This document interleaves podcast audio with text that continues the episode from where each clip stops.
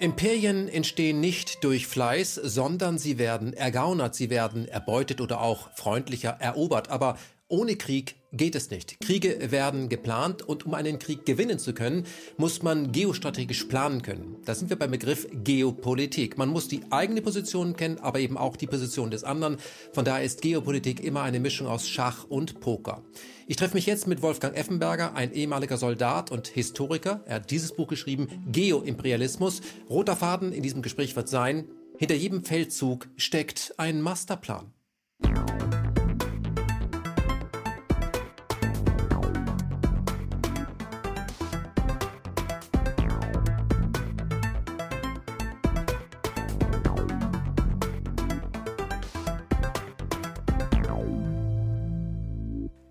Effenberger, warum wird man, nachdem man zwölf Jahre bei der Bundeswehr war, jemand, der sich als Historiker und Politikwissenschaftler weiterhin mit diesen unappetitlichen Themen beschäftigt, wie Weltherrschaft und allem, was damit zusammenhängt, nämlich eigentlich Krieg und die Vernichtung anderer Menschen? Warum macht man das? Warum versaut man sich den Lebensabend mit diesen unappetitlichen Themen? Also es ist manchmal beschwerlich, gebe ich zu, und es ist auch manchmal bedrückend. Aber auf der anderen Seite bin ich überzeugt, durch den Einblick, den ich hatte dass ich einfach auch die Verpflichtung habe, damit an die Öffentlichkeit zu gehen. Und äh, wie gesagt, als junger Hauptmann mit 26, 27 Jahren hatte ich im Panzerschrank einen Ausschnitt des General Defense Plans für Bayern und musste da Befehle für den Ernstfall entwerfen und konnte mit niemandem drüber sprechen, außer mit dem Kommandeur, der meine Arbeit geprüft hat. Und da wurde mir schon klar, dass ich zwar als Soldat kein Pazifist bin, weil ich der Meinung bin, dass äh, Verteidigung möglich sein muss, aber in die Vernichtung führen, äh, da habe ich mir gesagt, das kann nicht sein. Auch für mich als Soldat äh, will ich bewahren. Ich will bewahren, ich will nicht zerstören. Und äh, da hatte ich wirklich manche schlaflose Nächte. Wie kann ich denn diesen Wahnsinn äh, äh ja Einfluss nehmen ging ja kaum, aber wenn wir uns vergewissern, dass wir im Jahr 1973 hat die nukleare Planungsgruppe für das Gefechtsfeld, und das ging von der Weser bis zur Weichsel, 2200 Atomzielpunkte nur von der NATO festgelegt. Und äh, es wurden keine Vorkehrungen getroffen, die Bevölkerung, also ein Teil dieser Atombomben wäre ja auch auf bundesdeutsches Gebiet gefallen, die Bevölkerung vorher zu evakuieren. Gab es keine Pläne. Und äh, für mich war das einfach nicht hinnehmbar. Und, äh, und es bewegt mich einfach, weil von ich war ja an ganz unterster Stelle, dass andere, die höher, äh, einen höheren, höheren Einblick hatten, dass die auch später nicht an die Öffentlichkeit gegangen sind. Die beziehen dann ihre Generalspensionen und äh, äh, ja, äh, wollen sich vielleicht auch keine Gedanken machen, dass das vielleicht nicht richtig war, was sie gemacht haben. Ich kann es mir so nicht vorstellen. Mhm. Also was ich hier ansprechen ist, dass ähm, vielleicht der, zu erkennen, dass der Gehorsam, den wir von ganz, ganz früher überliefert bekommen haben, dass der offensichtlich heute wieder funktionieren würde. Ja, der funktioniert natürlich äh, breit gefächert, denke ich einmal, weil, weil es relativ hier einfach gemacht wird. Äh, jeder Mensch, egal wo er steht, auch als Soldat, möchte natürlich zu den Guten gehören. Und wenn ihm suggeriert wird, dass das, was er macht, dazu dient, das Böse abzuschrecken, und er ein Guter ist, er zu den Guten gehört, dann muss er sich keine großen Gedanken mehr machen. Und ich habe da eine Episode, 1968 habe ich während äh, des Einmarsches des Warschauer Paktes in Prag habe ich äh, den Kompaniechef vertreten, der im Urlaub war und hatte in der nächtlichen Befehlsausgabe dann, äh, dann äh, auch einen Schuhkarton mit, mit den Feldpostkarten bekommen, äh, wo für mich dann klar war, also es könnte jetzt in den Krieg gehen. Da war ich 22 Jahre alt.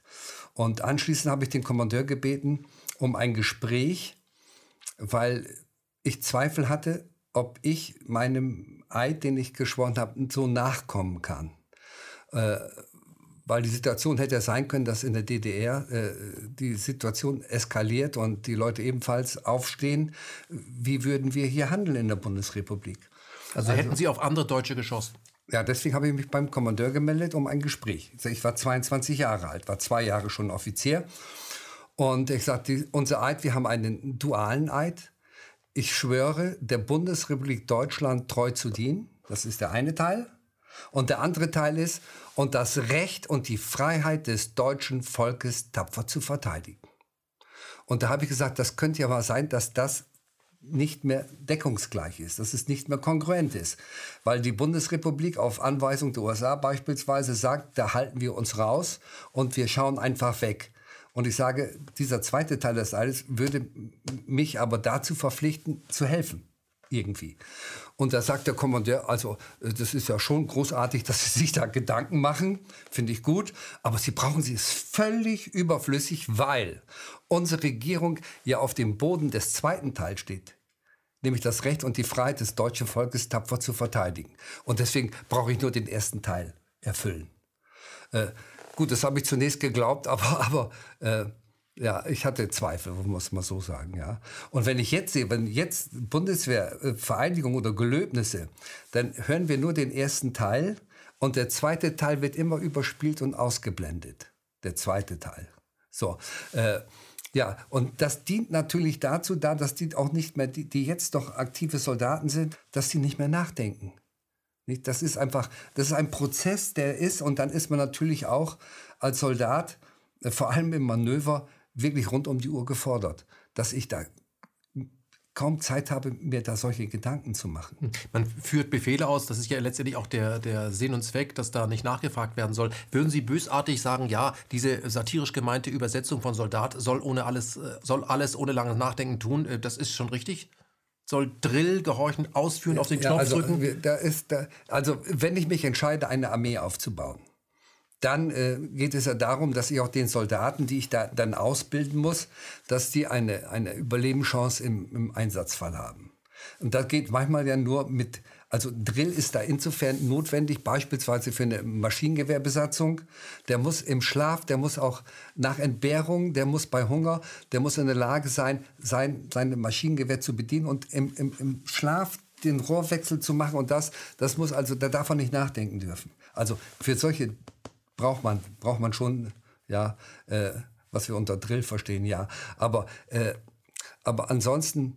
Aber führt es nicht dazu, dass man sein Gehirn und sein Gewissen abschaltet? Ist das nicht der ideale Soldat aus der Sicht des Kompaniechefs? Ja, äh, nochmal wieder. Im Einsatzfall muss er überleben und da hat er kaum Zeit, nach rechts und links zu gucken. Der muss sehen, wie überlebe ich in dieser Situation.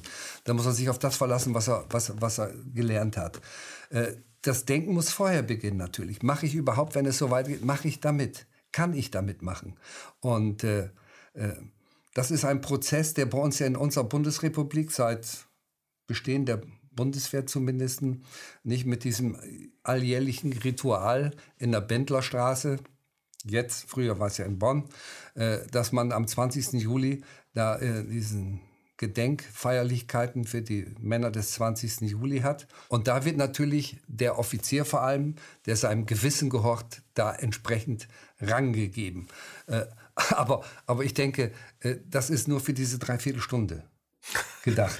Und sonst eigentlich nicht. eigentlich nicht. Sonst Symbolischer Akt, aber im Ernstfall gehorchst du bitte. Ja, genau, genau, genau. Sie sind heute kein Offizier mehr und haben aber auch die Gesellschaft für ähm, internationale Friedenspolitik mitgegründet. Ähm, warum? Ja. Ist das ein Widerspruch zu Ihrer vorherigen Tätigkeit? Nein, das ist kein Widerspruch. Ich habe, das hängt damit zusammen, dass ich also die Friederike Beck kennengelernt habe. Von der ging der Impuls aus. Also ich bin nicht unbedingt ein Mann, der einen Verein gründet. Ich denke, das geht auch ohne Vereine. Aber sie hat gemeint, äh, aus irgendwelchen Gründen auch, sie muss da diesen, äh, diesen Verein gründen. Also die Gesellschaft für internationale Friedenspolitik äh, verstehen und verständigen. Und äh, sie hat ihr wirklich sich da enorm engagiert. Auch sie hat eine Erbschaft gemacht und hat das Geld der Erbschaft damit investiert. Und wir haben zwei großartige Kongresse gemacht in Bad Soden-Allenberg, wirklich großartig, international. Und dann ist sie ja äh, früh verstorben, ja, was mich sehr betroffen gemacht hat, muss ich schon sagen. Also äußerst unglücklich. Und seitdem, wie gesagt, wir sind ja nur wenige Mitglieder gewesen. Wir sind auch so nicht informiert worden über den Tod von der Friederike. Und äh, wir wissen gar nicht, was mit, dem, mit den ganzen Unterlagen passiert ist. Es waren ja vom zweiten Kongress noch Videos da, großartige Videos, äh, was da wir wissen nicht, was daraus geworden ist. Ja? Aber Sie sind ja weiter, wenn ich das, das richtig verstanden habe, auch aktiv, weil Ihr aktuelles Buch hier, äh, Geoimperialismus, die Zerstörung der Welt, äh, ist ja eine, ich habe es als Warnung verstanden, was auf uns zukommt oder was letztendlich bei verrückten Menschen, nenne ich sie ja. jetzt mal, geplant ist, äh, um da, sage ich mal, eine, ähm, das Chaos zu nutzen mhm. und eine, Neu, eine Neuorganisation mhm. der Welt des Middle East, aber eben auf Kosten der, der, der, der, vieler Menschen oder aller Menschen vielleicht sogar. Ja, also auch da wieder, das ist ja nicht ganz neu, sondern das ist ja 2016 schon erschienen. Äh, da hängt es ist wieder mit der Friederike Beck hängt das zusammen. Äh, ich habe sie 2012 in Dresden auf einem Philosophiefestival kennengelernt. Äh, da hat sie moderiert und zwar äh, auch eine Friedenskundgebung und da kam der Bundeswehrgeneral Weigt hieß der soweit und ein äh, Professor aus Dresden, der sich da mit Friedenspolitik beschäftigt hat. Und sie hat dann mir die Möglichkeit gegeben, als letzter äh, der, aus dem Publikum mich dazu zu äußern.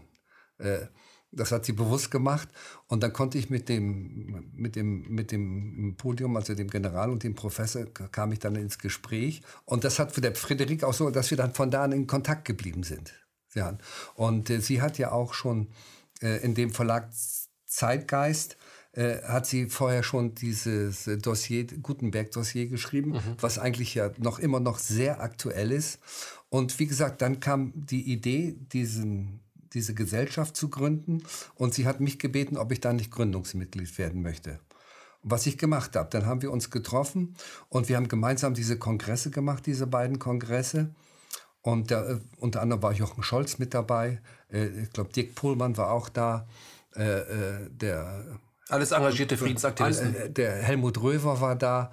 Also, und dann kam sogar aus der, aus der Pfalz, da kam ein Hochschullehrer mit einem halben Dutzend Studenten. Da wurde, hatten wir auch mit zehn gefunden, der denen das ermöglicht hat, dass sie da anreisen konnten.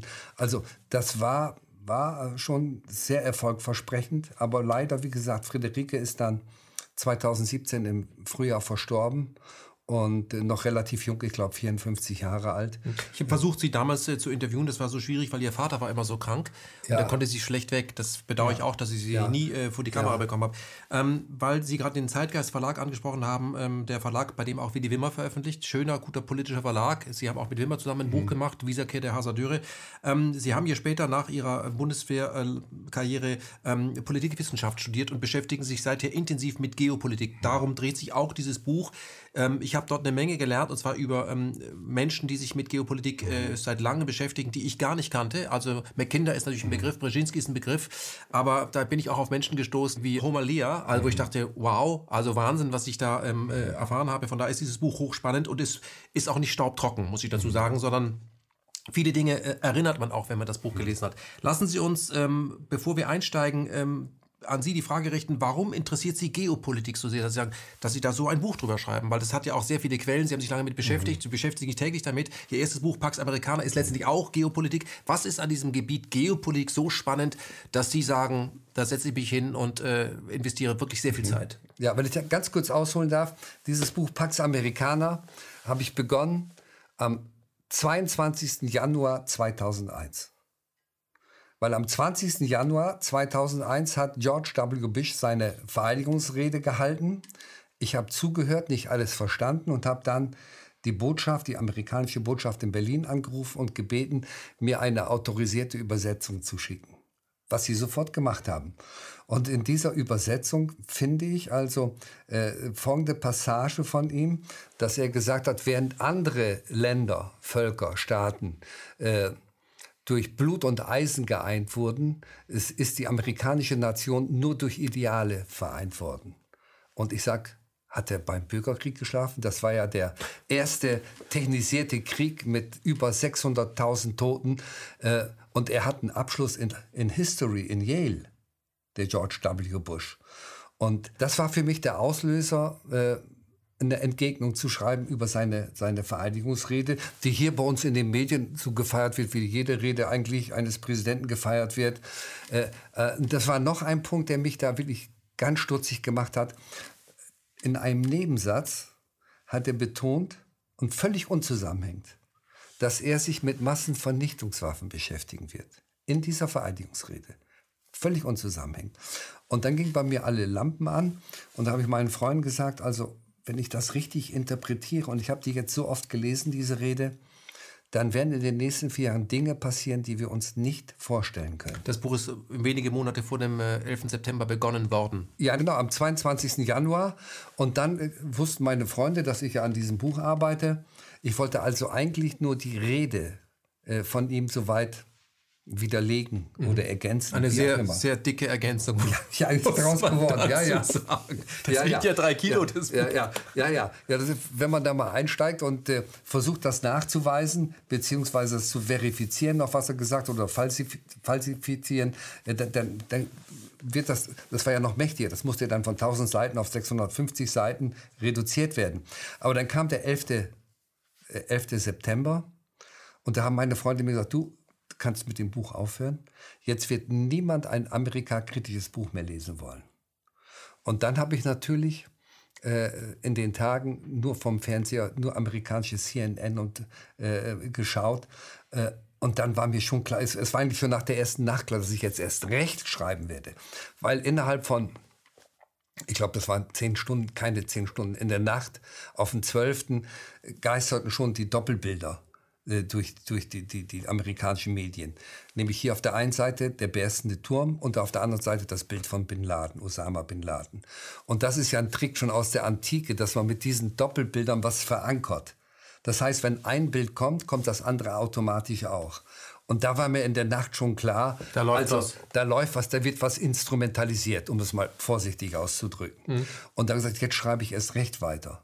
Und dann ist das ist daraus geworden. Mhm. Wir wollen nicht intensiv über den 11. September sprechen, obwohl wir den natürlich ja, noch streifen ja. werden. Aber äh, wenige Wochen nach dem 11. September war ja bereits äh, ein Angriff auf Afghanistan äh, in der Mache und wurde vollzogen. Sie als Militär, können Sie sagen, ist das innerhalb von wenigen Wochen zu machen oder muss das ja, vorher geplant sein? Also, äh, wenn ich da nochmal einen geschichtlichen Zusammenhang bringen darf, äh, nach dem Anschlag in Sarajevo 19, am 28. Juni 1914 äh, und zwar dieser Anschlag damals ist vergleichbar mit dem Angriff auf die Twin Towers in, vom, vom, vom mhm. Symbolgehalt. Ein Zünder. Ne, vom Symbolgehalt. Und äh, die österreichischen Ermittlungsbehörden haben schon haben wir erstmal die, die gefangen genommen und konnten auch soweit feststellen, dass also die Spur nach Belgrad führt. Und dann haben die das Ultimatum gestellt. Äh, die Serben haben relativ geschickt äh, geantwortet, mehr oder weniger. Und äh, dann haben die Österreicher äh, den Krieg erklärt. Äh, das war ein Mechanismus, der einfach, ja, der sich da einfach so ergeben hat, jede Seite war eigentlich interessiert an diesem Krieg. Es sollte ja zunächst ja nur ein lokaler Krieg sein. Daraus wird der Erste Weltkrieg. Und da wurde dann der Erste Weltkrieg daraus. So, und 30 Tage danach, nicht, wobei die Österreicher Ermittlungsergebnisse hatte, die sagten, das geht hin, das Attentat in die serbische Regierung. Und sie haben verlangt, das war, was das, äh, was das Ultimatum zum Platzen brachte eigentlich, äh, Sie haben verlangt, dass ein österreichischer Ermittlungsbeamter äh, bei den serbischen Beamten dabei ist. Ein österreichischer Ermittlungsbeamter. Und das war ein Aufschrei, gesagt, da wird, damit wird die, die Souveränität Serbiens mit Füßen getreten. Das geht nicht. Aber die Serben haben 50 Jahre vorher, als ein serbischer äh, Politiker ermordet wurde in Ungarn, haben die das diese, dieses Ansinnen gestellt und die Österreicher haben das geduldet, dass serbische Ermittlungsbeamte dabei waren. Also das kam eigentlich nicht Überraschung, das war eigentlich ja, meiner Ansicht nach durchaus folgerichtig. Wenn man nichts zu verbergen hat, kann man das ja machen. Aber die Bel Belgrader Regierung unter dem Ministerpräsidenten Pasic hatte natürlich was zu verbergen. So, und das ist letztendlich der Kriegsgrund für den Ersten Weltkrieg, dass hier dieses Ansinnen als völlig unzumutbar zurückgewiesen wird. 30 Tage danach der Angriff auf Serbien, äh, der für die Österreicher äh, äh, schon katastrophal war, weil die schlecht vorbereitet waren. Und äh, jetzt bei, den, bei 9-11, 27 Tage, 27 Tage nur, gegen ein Land, von dem äh, zumindest von diesen 19 Attentätern, also 15 kamen von denen aus Saudi-Arabien, äh, das ist bis heute alles unter Verschluss noch. Und aus Afghanistan kam niemand. Und trotzdem wurde 27 Tage später nicht Saudi-Arabien angegriffen, sondern Nein, Afghanistan. Afghanistan. Afghanistan. Mhm. Und, Wie äh, wurde das angegriffen? Ja, das wurde verschieden angegriffen. Einmal natürlich die USA aus der Luft, weil also Bodenheere innerhalb von 27 Tagen dahin zu verlegen, äh, schwierig. Wobei dieser gesamte Angriff auch in 27 Tagen so nicht machbar ist. Ich denke, äh, da mindestens 27 Wochen für diese Grobplanung. Für diese Grob mindestens 27 Wochen. Das sagen Sie als Ex-Militär? Ja, das sage ich wirklich so. Ja, da stehe ich auch dazu, ja. Hm. Das heißt, da muss man ja schon im Vorher gesagt, wir brauchen, wir wollen eh was in Afghanistan machen. Wenn jetzt noch ein Grund reinkommt und der kam dann rein, dann, dann können wir auch. Das war passend, ja, weil genau die 27 Wochen vorher war eine Taliban-Delegation in Houston. Nochmal, eine Taliban? Taliban, von, aus der Regierung, ja. Die waren in Houston und haben in Houston bei den Ölmultis äh, vorgesprochen und haben das äh, ja, Verlangen geäußert, dass jetzt so viel auch zerstört sei in äh, Afghanistan und dass sie äh, bitten darum bitten, dass äh, die amerikanische Ölindustrie die, die Afghanistan unterstützt. So, und dann hatten sie denen auch zugebilligt, dass sie eine Pipeline bauen können. Es ging also um den Bau auch einer Pipeline. Äh, und das Ansehen war klar. Nach diesem Ansehen war klar, also die stellen Forderungen, die haben keine Forderungen zu stellen. Und damit war das zwangsläufig eigentlich, dass es da hier zum Krieg führen würde, mhm. meiner Ansicht nach. Man muss dazu sagen, weil Sie gerade jetzt von Afghanistan äh, sprechen, äh, Afghanistan war ja seit 1979 spätestens, also nochmal, äh, wurde es unterstützt von den Vereinigten Staaten, ja, also ähm, man hat ja versucht, über Afghanistan äh, den Russen ein Vietnam zu mhm. präsentieren. Das ist ja auch gelungen. Brzezinski hat das eingefädelt, genau. aber man spricht dann immer erst, als die russischen Truppen eingerückt sind mhm. mit ihren Panzern. Nee, schon mhm. vorher wurde das bewilligt unter Jimmy ja. Carter noch. Damit man ja. mal erkennt, ja. dass Geschichte also, sich durchzieht. Können Sie kurz aufdröseln, ich, dass es kein neues Land war für die USA? Ja, ja, also da bin ich erstmal schon positiv überrascht. Also vielen Dank, dass Sie das ansprechen. Äh, ich war ja auch selber verblüfft. Ich habe ja zunächst auch geglaubt, dass die äh, Russen da einmarschiert sind am 25. Dezember 1979 und dass dann hier die Mujahedin, äh, was man darunter verstehen mag, dass das also Afghanen, sich dagegen gewehrt haben, gegen diese, diese Besatzung durch die Russen, das wurde so verkauft und die, unsere Medien verkaufen das heute ja noch so.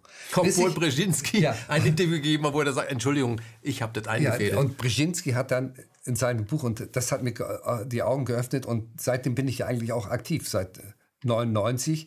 Also, da habe ich nämlich das Buch von Brzezinski gelesen, äh, die einzige, die einzige Weltmacht. Weltmacht. genau.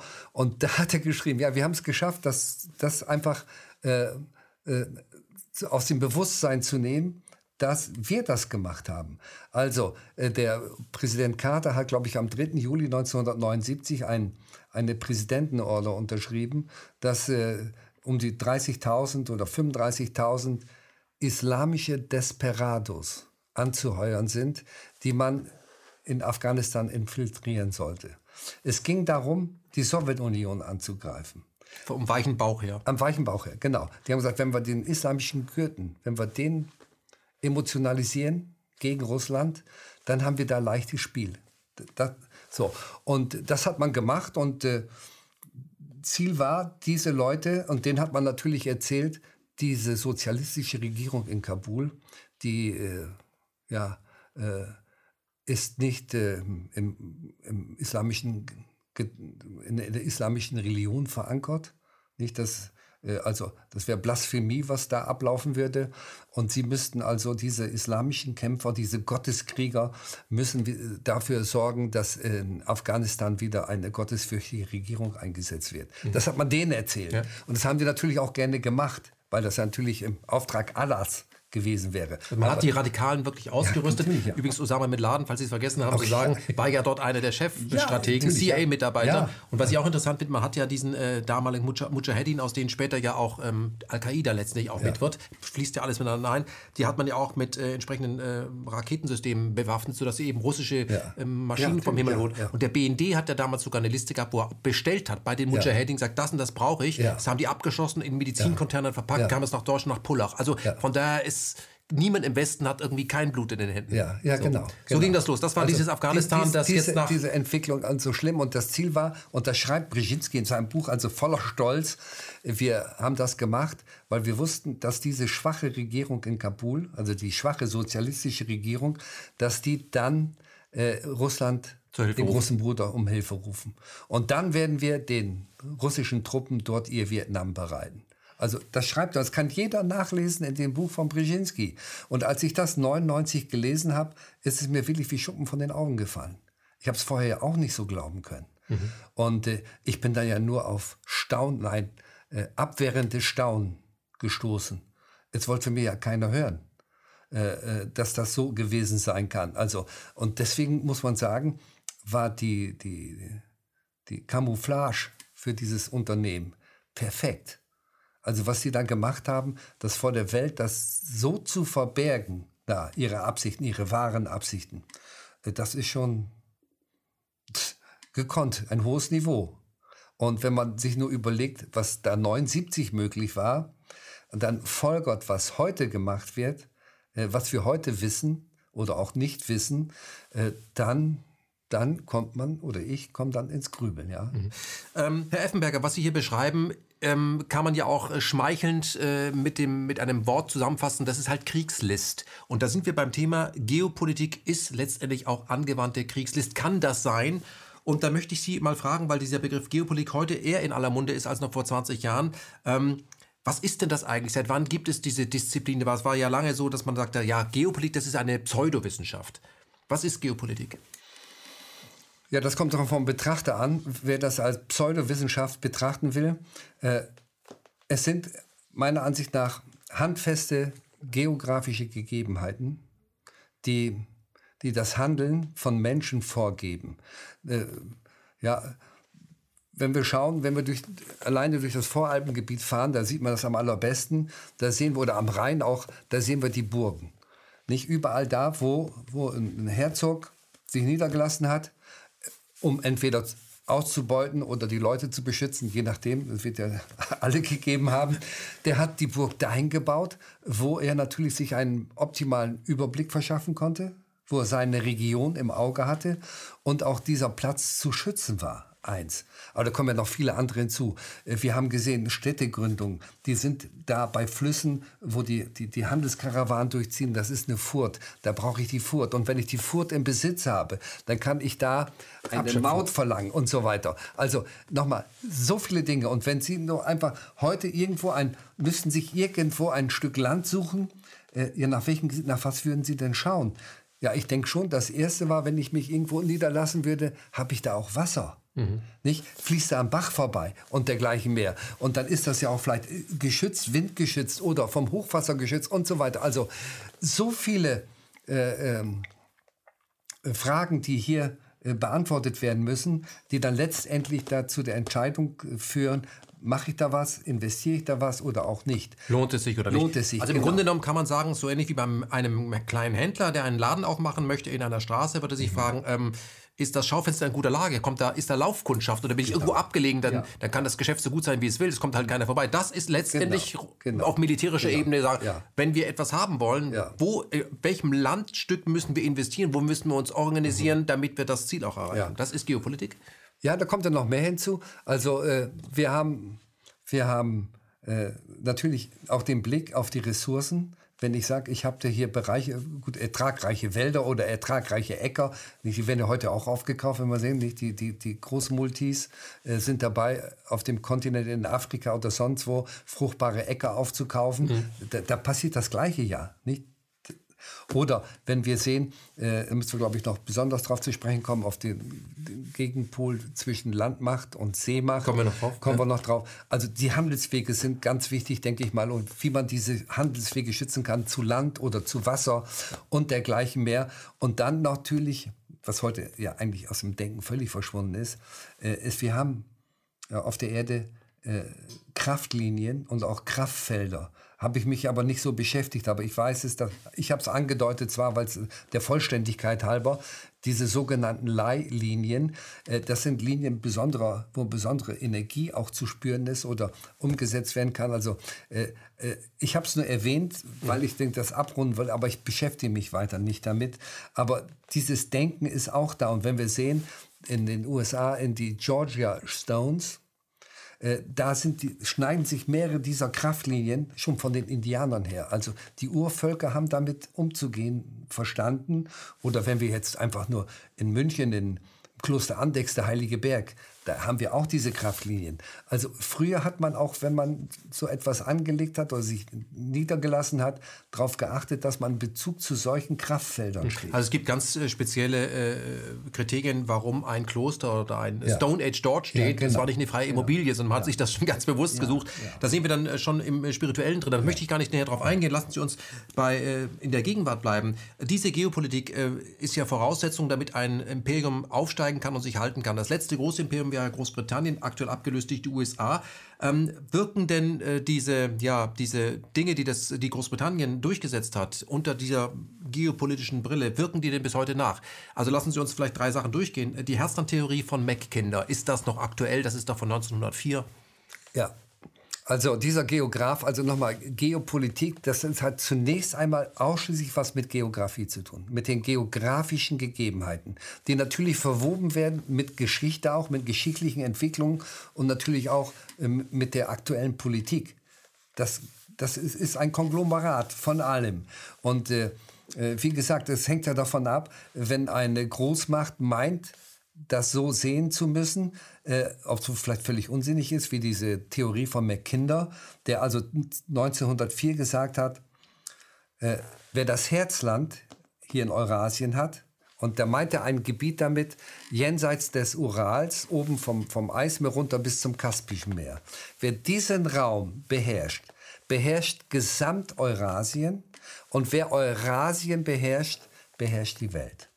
So, und jetzt haben wir heute, aktuell, eine außereuratische Macht, die rundherum um Eurasien die Stützpunkte aufgebaut hat. Die sprechen für den USA. Ja.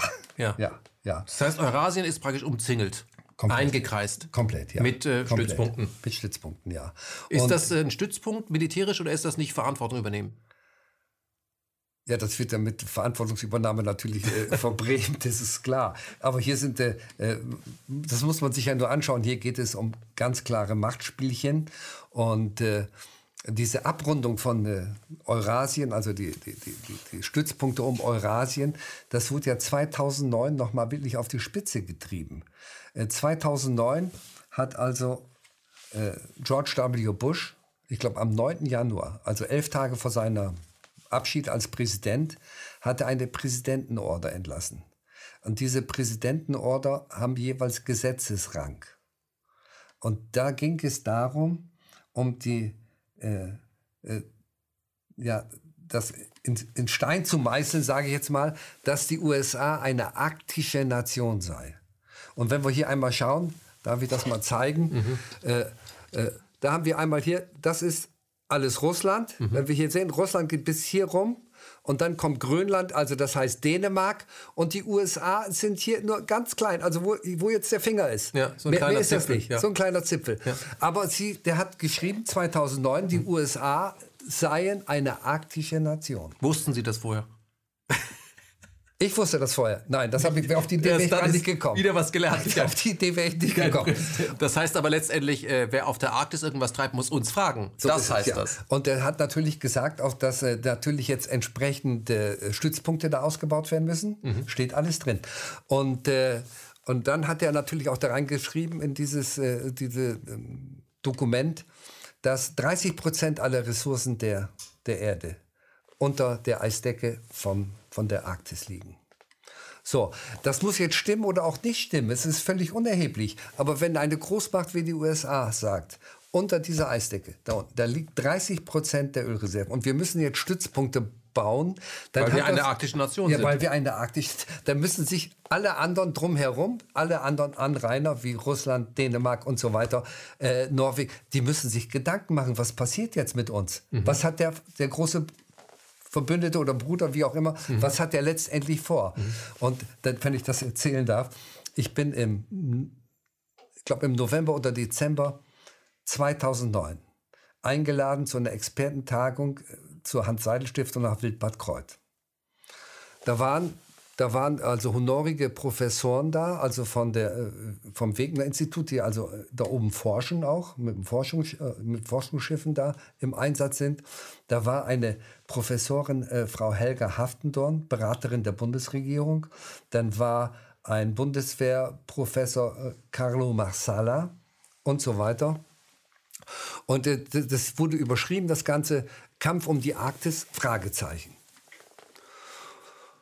Und dann habe ich mich irgendwann noch einmal gemeldet und habe gesagt, ja, äh, da bahnt sich ein Kampf an. Äh, vor allem, weil hier 30 Prozent aller Ressourcen der Erde vermutet werden. Ein großes Gelächter. Die Professoren alle nur lachen, nur lachen, wie man auf solche aberwitzige Idee kommen könnte, sowas zu vermuten. Da habe ich ihm gesagt, ja, ist ja nicht meine Idee. Ich habe hier die, die, die, die, die, die Sicherheitsorder da vom George W. Bush, US-Präsident, die hat Gesetzeskraft. Und da habe ich es vorgelesen, dass da 30 Prozent liegen. Und dann wurde nur abgelenkt und ich hatte ihnen angeboten, dass, es, dass man es vielleicht kopieren könnte und verteilen. Und dann haben sie gesagt, also was der Bush, der Bush ist ja nicht mehr da, jetzt wäre ja Obama da und das spielte keine Rolle mehr. Aber es bleibt trotzdem ein Gesetz. Vor allem ist Obama ja dann noch der pazifische Präsident. Ja, das kommt ja noch. Das kommt noch dazu. Also er ist nicht nur arktischer, ja, jetzt auch noch pazifischer das Präsident. kommt ja.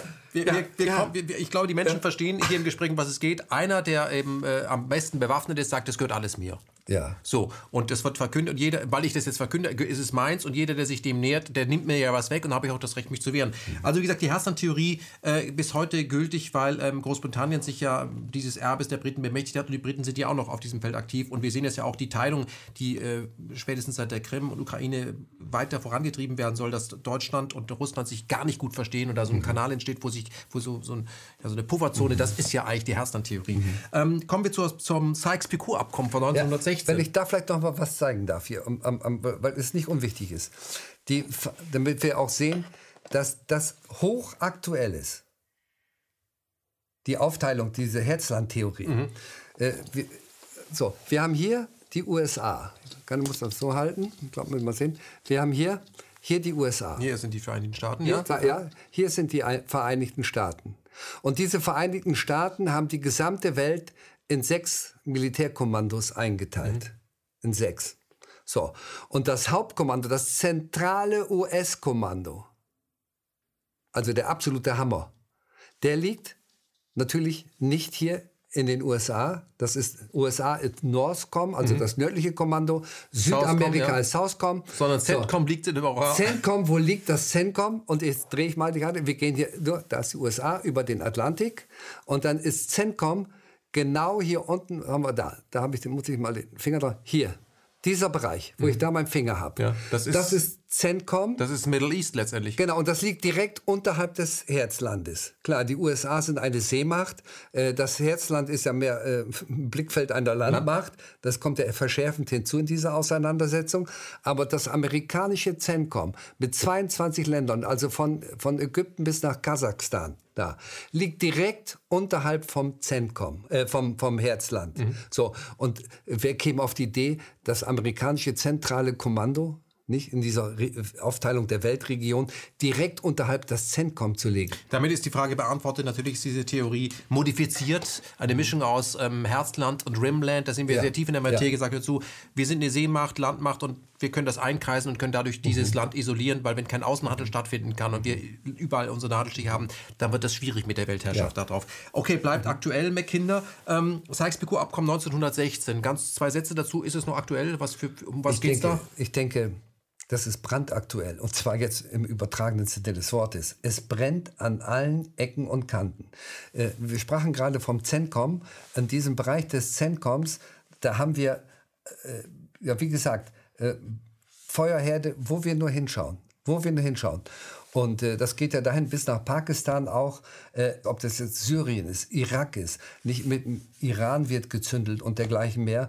Also eine äußerst instabile Region. Eine äußerst instabile Region. Lassen Sie uns zu dieser Region mal über äh, einfach Orient sagen. Der Orient wurde von Franzosen und Briten 1916 letztendlich verteilt, ohne mit den Besitzern des Landes zu sprechen. Mhm. Ja. Das ist ja, Ja. das, was Und ein ja- Imperium macht. Ja, danke. Äh, Und, und diese Region, da- das, was da aufbricht jetzt, will ich nur sagen, die Ursachen liegen zurück 1916 bei diesem Abkommen von Sykes-Picot. Äh, Das war also ein, ein britischer und ein französischer Diplomat. Die haben diesen gesamten Nahen Osten einfach per Handstrich aufgeteilt. Das geht Und- an euch, das geht an uns. und ohne Rücksicht auf die ethnischen Zusammenhänge. Willkürlich geteilt und zwar nur nach ihren äh, geostrategischen Interessen. Nur nach ihren Geo. Und, und das bricht heute auf. Und wenn wir einmal in die Welt schauen, überall, wo wir Unruheherde haben, wo es wirklich, wo, wo das alles wieder aufflackert, das sind die, die Stellen, die eigentlich schon im Ersten Weltkrieg einfach nicht gelöscht worden sind. Mhm. Also der Erste Weltkrieg wirkt meiner Ansicht nach auf vielen, in vielen Regionen dieser Welt nach. Und zwar nicht nur hier in Europa, sondern wenn wir äh, da nach äh, Korea schauen, äh, nicht, das wurde 1911 von den Japanern besetzt und zwar auch äh, sehr heftig, sehr heftig. Und äh, wie gesagt, wir, die, die Nord- und Südkorea äh, ja, sind, stehen in unterschiedlichen Lagern, werden auch wieder instrumentalisiert. Sie hatten gehofft, nach diesen Jahren der japanischen Unterdrückung 1945 über ihr Schicksal selbst bestimmen zu können. Aber das wird ja nicht zugelassen. Hm. Also genauso wie Middle East. Im Grunde kann man ja. sagen, das, was wir hier gerade erleben, was Sie auch beschreiben, das ist mit einem großen Delay äh, erfolgender Blowback auf Kolonialismus. Wenn diese Völker zu äh, mehr Wohlstand kommen, werden sie sich irgendwann erheben. Also irgendwann äh, äh, funktioniert das nicht mehr, dass ein Volk sich dauerhaft unterdrücken lässt. Das haben die Franzosen in Algerien gemerkt. Irgendwann geht das nicht mehr. Okay, auch noch aktiv. Und dann die Balfour-Erklärung von 1917. Spielt die heute noch eine Rolle? Weil wir ja immer die Frage stellen, ja, Geopolitik, das, das war damals, das ist doch lange vorbei, 100 Jahre her. Ist das noch effektiv? Ja, wir Hat das noch einen Effekt? ja bei der, bei der Wahl äh, in Israel jetzt, also zum dritten Mal in einem Jahr wurde gewählt. Jetzt sieht es ja für Netanyahu ja recht gut aus. Aber die Situation in Israel ist, ich will es mal ganz vorsichtig jetzt formulieren, ist mit Sicherheit äußerst schwierig. Weil äh, in diesem Israel leben natürlich Juden wie auch Palästinenser. Und äh, die Palästinenser, die hier geboren sind und äh, auch einen israelischen Pass haben, sind aber keine Vollbürger, so in dem Sinne. Äh, das heißt also, dass sich hier Spannungen aufbauen, die, die, ja, die noch zu Problemen führen werden, wenn es nicht ist wenn es jetzt nicht schon ist, und auch die Maßnahmen von Trump, dass er die US-Botschaft nach Jerusalem verlegt. Das heißt, Jerusalem, die gestaltete äh, Stadt, äh, äh, sehr schwierig. Das, also da können die Emotionen, können da aber wirklich auch sofort umschlagen und das Land, Land wirklich in einen Zustand versetzen, den sich niemand wünschen kann. Niemand. Naja, die äh, Palästinenser und die arabischen äh, Nachbarstaaten fühlen sich natürlich durch die Schaffung Israels permanent provoziert, aber da sind wir wieder bei der Balfour-Erklärung. Vielleicht zwei mhm. Sätze. Wir haben auch ein paar jüngere Zuschauer. Äh, so lange gibt es dieses Israel ja noch gar nicht. 48 gegründet, ja. aber ohne Balfour hätte es nicht funktioniert. Vielleicht zwei Sätze. Wer war Balfour? Balfour Was hat das mit dem heutigen Israel zu tun? Ja, Balfour war, war äh, britischer Premier während des Burenkrieges, der dann, äh, weil die Bevölkerung, die britische Bevölkerung nach diesem heftigen und schlimmen Burenkrieg äh, ja, Frieden wollte, wurde Balfour abgewählt und da kam die liberale Regierung unter Campbell Bannerman, die auch pazifistisch durchaus eingestellt war. Und äh, äh, dann im Ersten Weltkrieg muss sagen, dieser Erste Weltkrieg wurde von dem Erbe äh, Cecil Rhodes, ähm, muss ich noch dazu sagen, Cecil Rhodes war ein, ein, ein Tycoon, äh, Gold- und Diamanten-Tycoon in Südafrika. Und, äh, ein Rassist. Und, und ein Rassist, der also sagt, die, die Welt kann nur von Angelsachsen geführt werden, also weil das die einzige Rasse ist, die dazu in der Lage ist. Also er war wirklich der absolute Rassist. Er ist zwar früh gestorben, aber seine rechte Hand, der Alfred Milner, später geadelt auch, Lord Milner, der hat dann, wie gesagt, um die Buren zu disziplinieren, äh, diesen Burenkrieg vom Zaun gebrochen, auch unter einem Vorwand. Und der, der, der Historiker, der britische Historiker John Kefferkey, der schreibt ja zum Ersten Weltkrieg, das ist Milners zweiter Krieg. Nicht? His Second War. Erste der Burenkrieg und der zweite der Erste Weltkrieg. Und, äh, und Milner hatte den Brief von Belfer, also ein, ein Privatbrief an Lord Rothschild, in dem also äh, diese Heimstatt den Palästinenser, den, den Juden versprochen worden ist, mhm. 1917. Und dazu muss man sehen, das war natürlich aus den damaligen Gesichtspunkten der Briten durchaus sinnvoll, weil Sie wollten eine jüdische Legion unter dem Herrn Jabotinsky aufstellen, die gegen Deutschland kämpfen wollte. Aber es haben sich keine Juden in England gemeldet, um gegen den Kaiser Wilhelm II zu kämpfen, weil sie sagten, Wilhelm II ist der Schutzbraton der Juden hier auf dem Kontinent. Nicht die, die Juden, die hier gerade in dem Bereich Polen, Russland da äh, Mordsverfolgung ausgesetzt waren, 1905 und, und, und auch in den Folgejahren. Und sie haben Zuflucht beim Kaiserreich gefunden und den, die, die Juden im Kaiserreich waren also dem Kaiser sehr verbunden. Und äh, paar Wochen nach Beginn des Ersten Weltkrieges schreibt in der Allgemeinen Jüdischen Zeitung die Margarete Marasse auf der Titelseite der Heilige Krieg der Heilige Krieg. Und die, die, die deutschen Juden haben nicht verstanden, wie Großbritannien mit einer Despotie à la Russland gemeinsam gegen Deutschland Krieg führen kann. Hm. Man darf das nicht, äh, darf das muss das nicht nochmal nachdenken. Also wenn man heute über Deutschland Juden spricht, dann denkt man sofort an natürlich den Holocaust. Ja. Aber im Ersten Weltkrieg waren sehr viele äh, Deutsche mit jüdischem Hintergrund ähm, haben für Deutschland gekämpft. Die waren deutschnational. Ja, ja die waren, die waren äh, wie soll ich sagen, die haben sich dafür Deutschland aufgeopfert. Die haben sich wirklich aufgeopfert. Helfenberger, weil Sie ein wandelndes Archiv sind, trotzdem zurück zu Balfour. Balfour äh, ver, äh, verspricht ja. äh, aus britischer Sicht im Orient, ehemaliges Osmanisches ja. Reich, den Juden eine Heimstatt innerhalb arabischer Staaten. Ich, will ich gleich erklären. Hängt damit zusammen. Also die Weigerung der britischer Juden gegen Deutschland zu kämpfen und da haben sie gesagt, wir brauchen aber die Juden in der Welt, weil die Juden in Deutschland, die also für das Deutsche Reich kämpfen, die für den Kaiser kämpfen, äh, wir müssen einen Keil reinhauen. Wir müssen einen Keil reinhauen. Wir müssen die, auch die, die Juden, die, die mit deutschen Wurzeln in Amerika, viele, die haben für Deutschland, das Herz hat von denen für Deutschland geschlagen. Also um da einen Keil zu bringen, da kam den Briten der Zionismus gerade recht.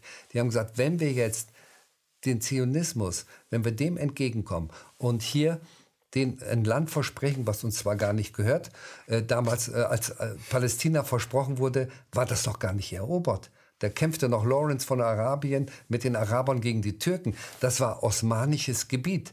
Und 1898, als Kaiser Wilhelm II seine Reise äh, dann nach Jerusalem machte, hat ihn ja, äh, folgte ihm äh, der, Theodor Herzl, hat mit ihm auch gesprochen, glaube ich, in, in Istanbul und hat den Kaiser gebeten, da sich einzusetzen, dass Palästina dass das, das Siedlungsland würde. Und der Kaiser Wilhelm hat nur geäußert, also er versteht das und ist auch bereit, sie zu unterstützen, aber er kann nichts machen, weil das osmanisches Gebiet ist. Also wenn könnte das nur der Sultan Abdullah, äh, der könnte da was machen, aber er kann es nur wohlwollend unterstützen und sonst nichts. Also das war die, die Stellungnahme von Kaiser Wilhelm II 1900, äh, 1898.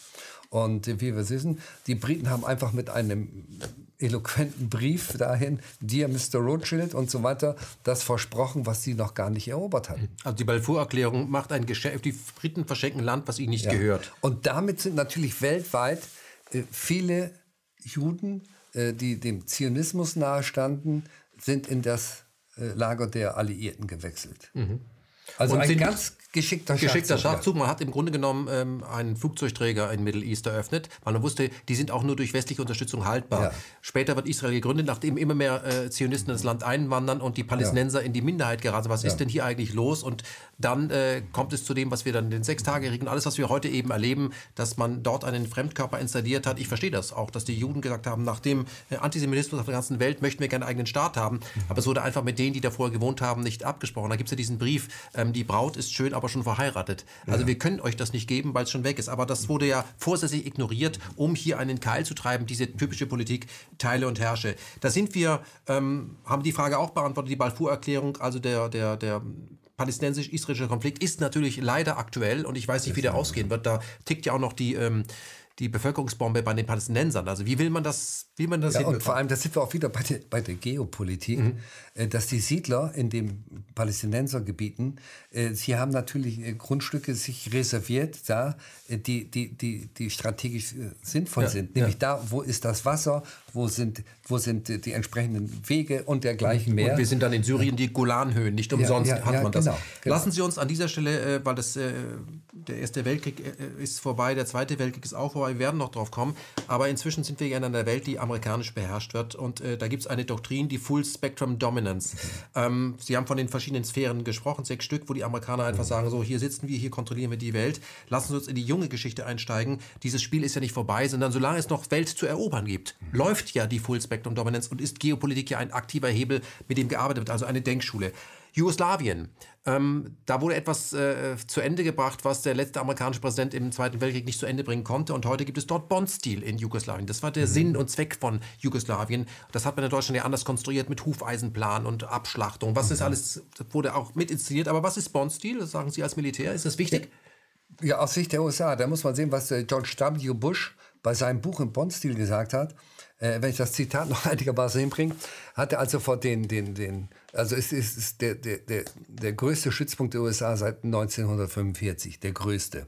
Und äh, ich glaube mit 4.000, 5.000 US-Soldaten, wenn es reicht. Mitten in Jugoslawien. Mitten in Jugoslawien, aber mit der Fernwirkung rein äh, nach Osten und bis hin nach Kaschmir. Und so hat das der George W. Bush gesagt, er hat bei seinem Besuch, das war der, glaube ich, einer der ersten Besuche, die er überhaupt gemacht hat, hat den Leuten gesagt, eure, äh, ihr habt hier einen ganz wichtigen Job zu machen, einen ganz wichtigen, weil wir von hier aus bringen wir Freiheit und Demokratie bis nach Kaschmir und bis nach Nordirland. Gut, das habe ich nicht ganz verstanden zwar. Mhm. Ich weiß auch nicht. Vielleicht auch nicht. ja, ja, aber äh, und, äh, und das ist auch äh, das Ziel. Ich denke, äh, die, die hier, dieser Stützpunkte hier, also die Bundesrepublik Deutschland ist ja auch ein ein, ein Stützpunkt. Wenn ich jetzt vielleicht noch mal ganz kurz auf die Seemacht zu sprechen komme. Wir kommen da noch drauf. Ach, wir, wir kommen da noch drauf. drauf. Ich will das, werde das auf jeden ja. Fall noch ansprechen. Aber wenn wir das mal, Jugoslawien fing an, 99, dann kam der 11. September, seither ist der War on Terror, wo wir überall mhm. Stützpunkte rechtfertigen, Deutschland ja, ja auch. Äh, von Mali bis Afghanistan, da sind wir ja auch in diesen äh, Einsätzen, mhm. wo, obwohl es sich um Krieg handelt, um dort den Terrorismus zu bekämpfen, den wir aber parallel mit unterstützen. Wir haben die NATO-Osterweiterung, wir haben die Krim-Krise, wir haben aktuell Syrien und wir haben auch Hongkong, wir haben ähm, viel, viel Präsenz, amerikanische Präsenz, ich nenne es ja immer Routinefahrten im südchinesischen Meer. Ähm, und dass es natürlich eine arktische Nation ist. Das heißt, der, was ist denn, wo ist er denn nicht der Amerikaner? Wo, wo, ist er, wo will er mich denn nicht beschützen? Vor was eigentlich? Und das alles unter Welthandel. Trotzdem ist äh, Geopolitik in Deutschland immer noch ähm, so etwas wie eine, ja, es hat ein, ein Schattendasein. Was ich sehr bedauerlich finde, und das schreiben Sie auch im Buch, Deutschland kann sich das eigentlich überhaupt nicht erlauben, denn wir müssen uns mit Geopolitik viel intensiver auseinandersetzen, und zwar aufgrund unserer Mittellage. Ja. Beschreiben Sie mal, warum Deutschland zwingend gezwungen ist, äh, sich damit auseinanderzusetzen, die die Mittellage erfordert ist. Wer sich nicht damit beschäftigt, geht unter. Mhm. Also, äh, ich glaube, damals war es so, äh, also während des Ersten Weltkrieges, dass äh, die Situation, die Lage von Deutschland unvergleichbar mit jedem anderen Staat auf dieser Erde war, weil die meisten Nachbarn so viele Nachbarn wie, wie Deutschland hatte, findet man also so gut wie eigentlich ganz selten. Hat Weizsäcker in einer Rede ja sogar mal betont. Ja, mhm. also, und, äh, und jetzt haben wir da natürlich Probleme. Einmal hier in, in Westeuropa, die Randlage in Westeuropa. Äh, wir liegen hier in der Mitte, das heißt also, die, die nach, unsere Nachbarn im Norden möchten natürlich hier das als Transitland zum Süden haben. Die Nachbarn im Westen möchten das zum Transitland für den Osten haben. Äh, das heißt also, die Problematik, die wir haben, äh, die hängt natürlich auch mit den Interessen unserer Nachbarn zusammen. Äh, muss ich so vorstellen, wenn ich also ein Grundstück habe und ich habe um das Grundstück acht, neun Häuser, andere, äh, die miteinander befreundet sind, die sehen nicht ein, dass sie um den ganzen Block laufen müssen, wenn man einfach durch den Garten gehen kann. Ein ganz einfaches Bild. Habe ich schon verstanden. Ein ganz einfaches Bild, ja. Und, äh, und dann kommt hinzu, wenn ich diesem Nachbarn in der Mittellage, wenn ich dem Druck, auf wenn ich auf den Druck ausüben will. Dann brauche ich mich ja nur von dem einen Nachbarn im Westen mit dem Nachbarn im Osten verbünden und dann ihn äh, ja, in eine äh, unter Zugzwang zu setzen. Mhm. Und das hatten wir ja, die Verbindung Fran Frankreich und Polen. Genau nur aus diesem Grund. Oder die Verbindung Frankreich mit der Tschechoslowakei nach dem Ersten Weltkrieg neu gegründet. Da haben die Franzosen ja den Tschechen auch natürlich entsprechend entsprechend Unterstützung gegeben und auch entsprechende der, äh, Aufrüstung, geistige Aufrüstung. Man hat ihnen gedroht, sagt, ihr müsst, die Deutschen sind so gefährlich, also nicht, wir schützen euch dann. Äh, und ihr müsst an der Grenze zu euch, dann müsst ihr viele Bunker bauen, die machen französische Bunker. Und dann, wenn man schaut auf der Karte, von der französischen Ostgrenze bis zur tschechischen Westgrenze, das sind, glaube ich, 450 Kilometer. Also, das ist relativ, also nochmal, diese Gedanken, die da überall äh, eine Rolle spielen. Und ich sage es Ihnen, in den Köpfen der Generalstäbler, äh, das ist, da geht es wirklich nur um, um, um militärische Vorteile, die man hier herausarbeiten will für, für Tag X, sagen hm. wir mal. Also Land, das noch einem noch nicht gehört, muss erobert ja, werden. Ja, so ungefähr. Ja, und vor allem, es geht noch weiter.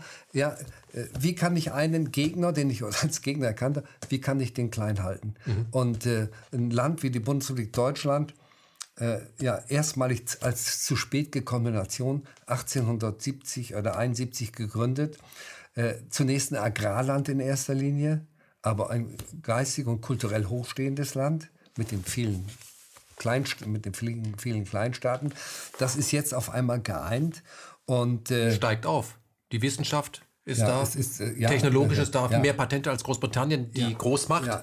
und da sehen natürlich die Franzosen und die äh, Briten als große Kolonialmächte einen Konkurrenten auf der Landmasse, der sich da, der da an Macht gewinnt. Das will man nicht haben. Ja, ja, da muss man aber dazu sehen, also ein, ein gigantischer Aufstand mit den kaiserlichen Instituten. Also bis 1888 äh, also das ist das Dreikaiserjahr, wo der Kaiser Wilhelm I. Äh, verstarb und dann sein Sohn Friedrich III. Nur, glaube ich, keine 100 Tage. Und dann hat ja der junge Wilhelm II. übernommen mit 28 Jahren.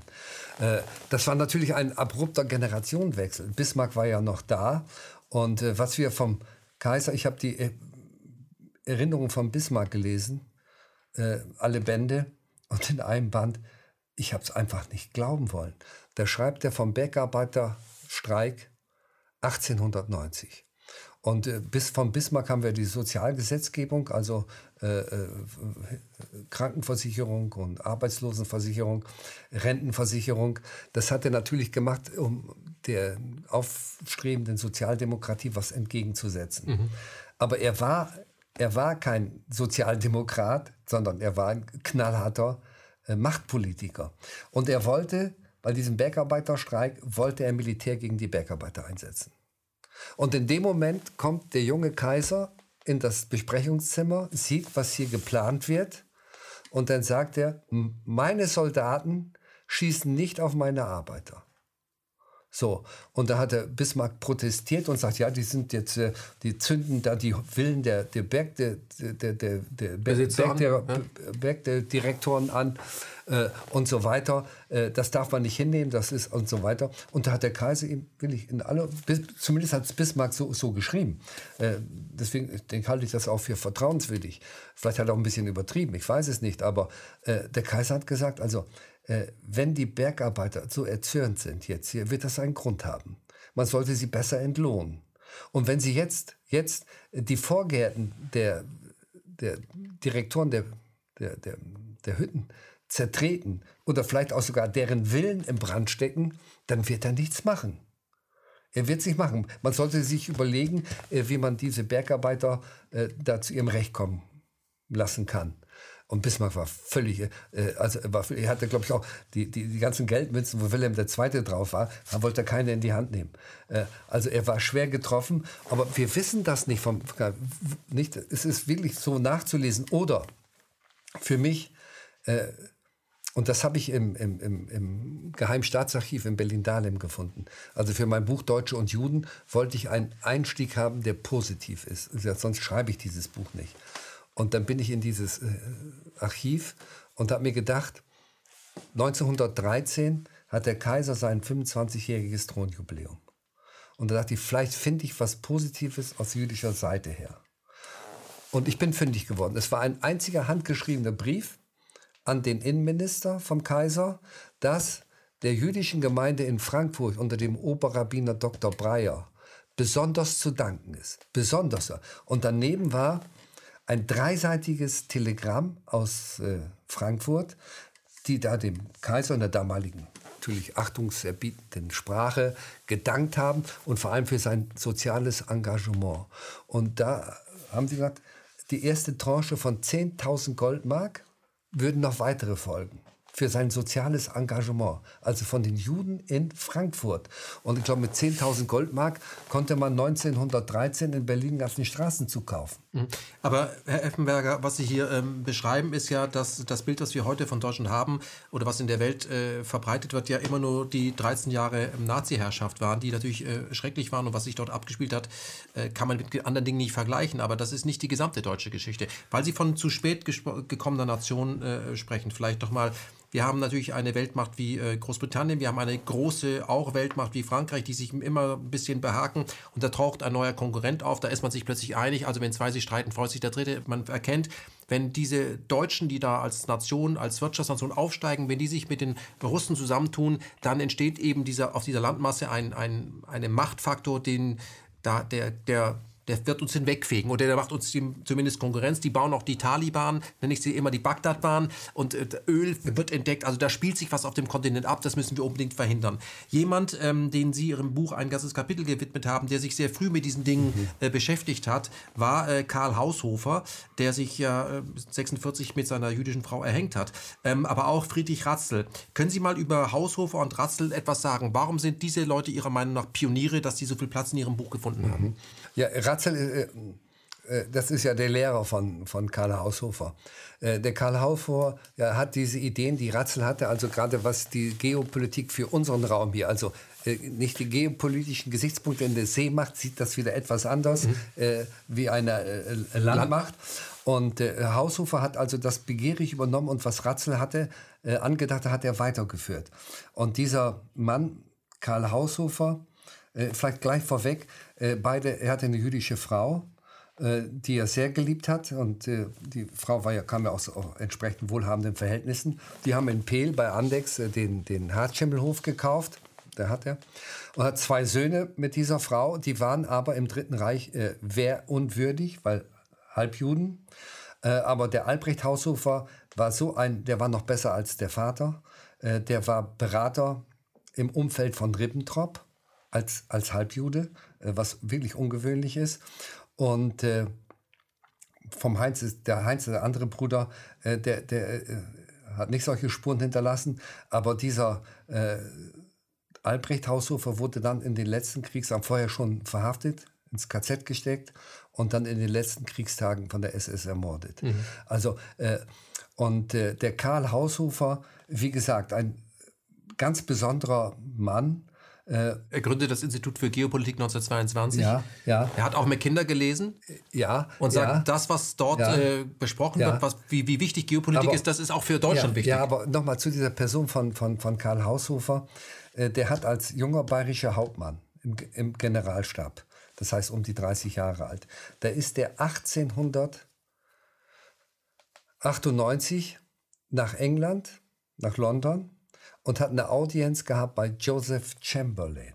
Das war der Kolonialminister zu Anfang des Burenkrieges. Und er hat mit dem, dieser junge bayerische Hauptmann, nicht, mit diesem, diesem ja, äh, äh Senior-Politiker, nicht, also einflussreichen Politiker in, in, in England, ein Kamingespräch und da ging es darum, und dieser Chamberlain hat ihm klar gesagt, also wir sind bereit, mit Deutschland gemeinsam die Politik zu gestalten, aber Deutschland muss sich schon unseren Interessen da so entgegenkommen. Und wenn nicht, dann hätte es harte Konsequenzen. Also, das hat er dem jungen Hauptmann gesagt.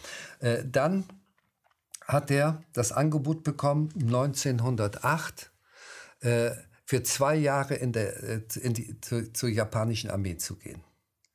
Und äh, die anderen äh, preußischen Offiziere wurden zwei Jahre ausgebildet für diesen, für diesen Auftrag, dann in, in Japan tätig zu sein, die Sprache zu lernen, dergleichen. Er macht das gleich. Und er hat, er hat, er, er, ihm haben sie die Zeit nicht gegeben, aber seine Frau hat gesagt, sie hat die Zeit, sie lernt Japanisch und hat ihrem Mann so äh, beim Frühstück und Abendessen so äh, das weitergegeben. Sie hatte auch studiert, also sie war auch was äh, äh diese, diese Geopolitik angeht, die Frau höchst interessiert. Mhm. Also der hat eine unglaubliche Frau gehabt. Und dann ist er mit der nach Japan, ich glaube 1908. Und jetzt muss das unvorstellbar, auch immer noch Hauptmann, immer noch Hauptmann. Äh, also das ist ja der, ein unterer, ein subalterner Offizierdienstgrad. Da wird der in Indien eingeladen von Lord Kitchener, dem Gouverneur von Indien.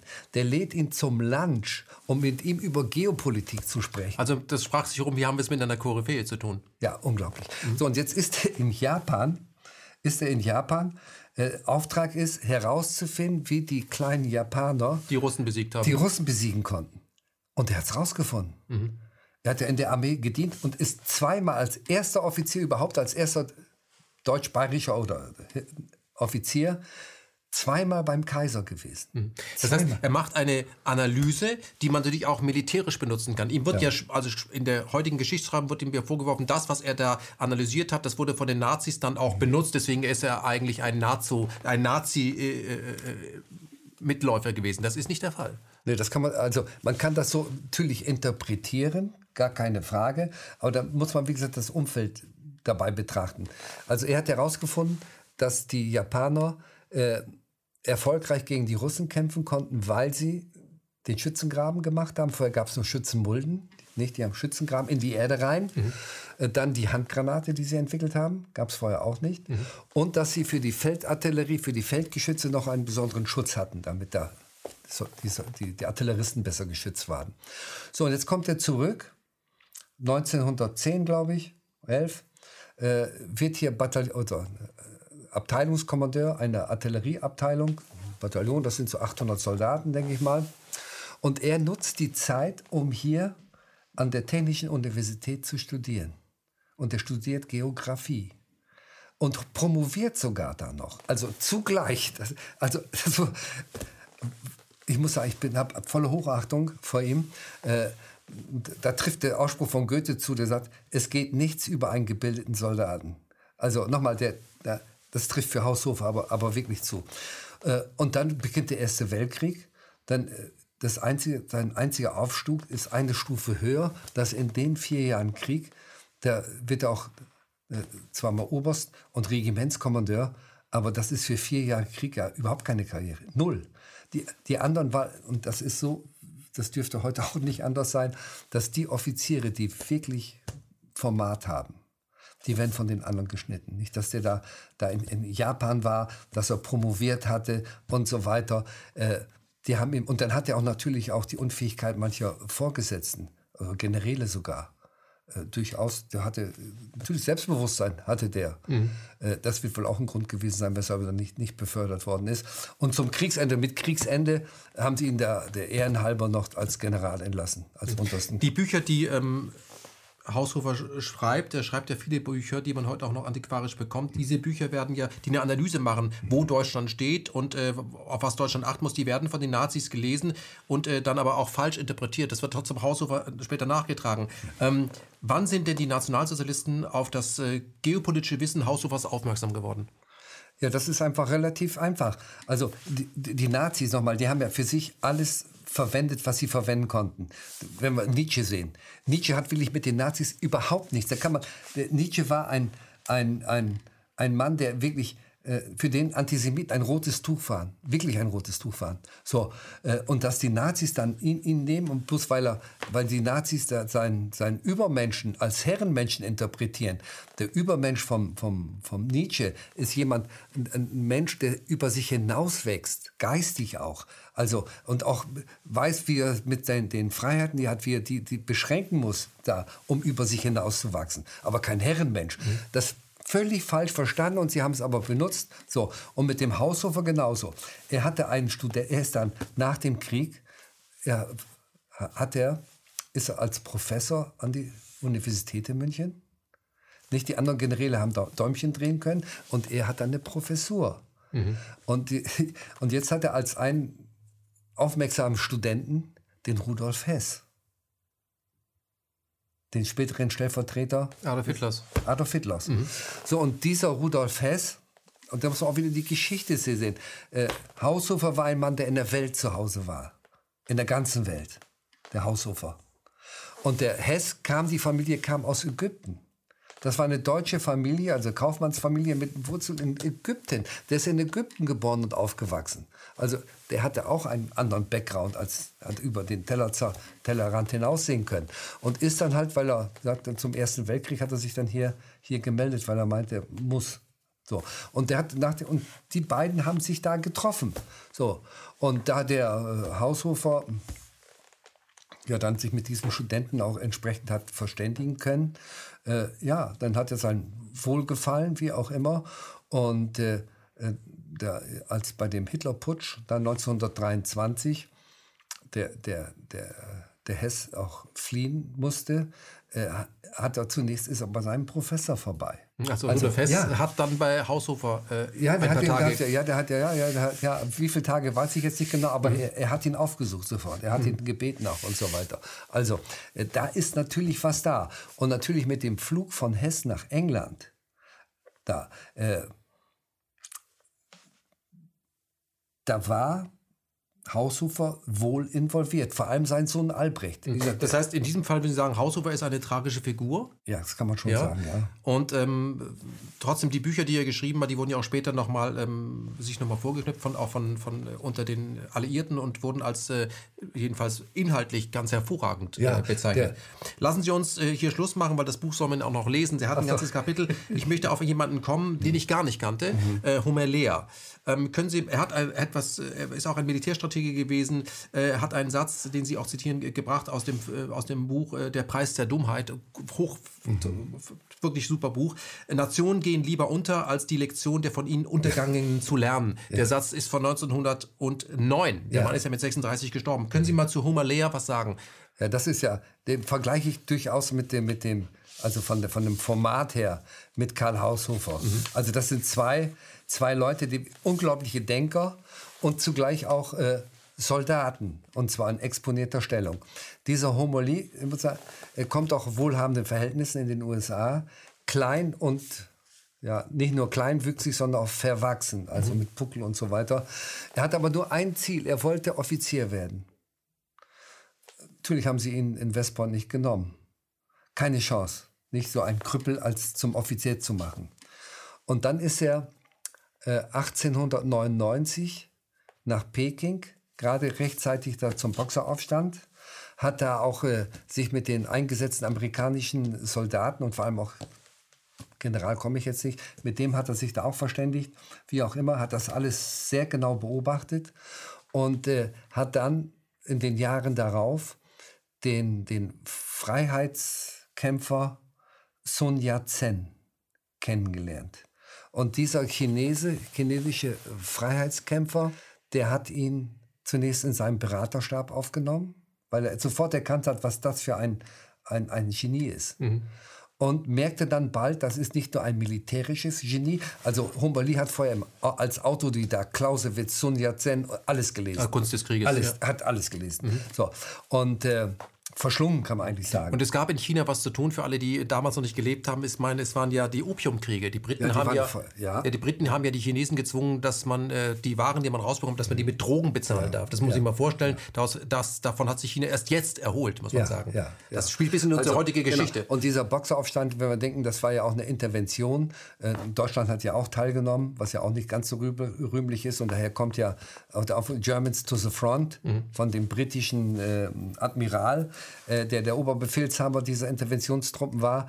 Äh, das werden wir jetzt heute auch wieder öfter hören, denke ich, Germans to the front. Mhm. Äh, Deutsch, äh, Deutschland muss die Sprache der Macht wieder lernen. Ja, genau, ja. genau, genau.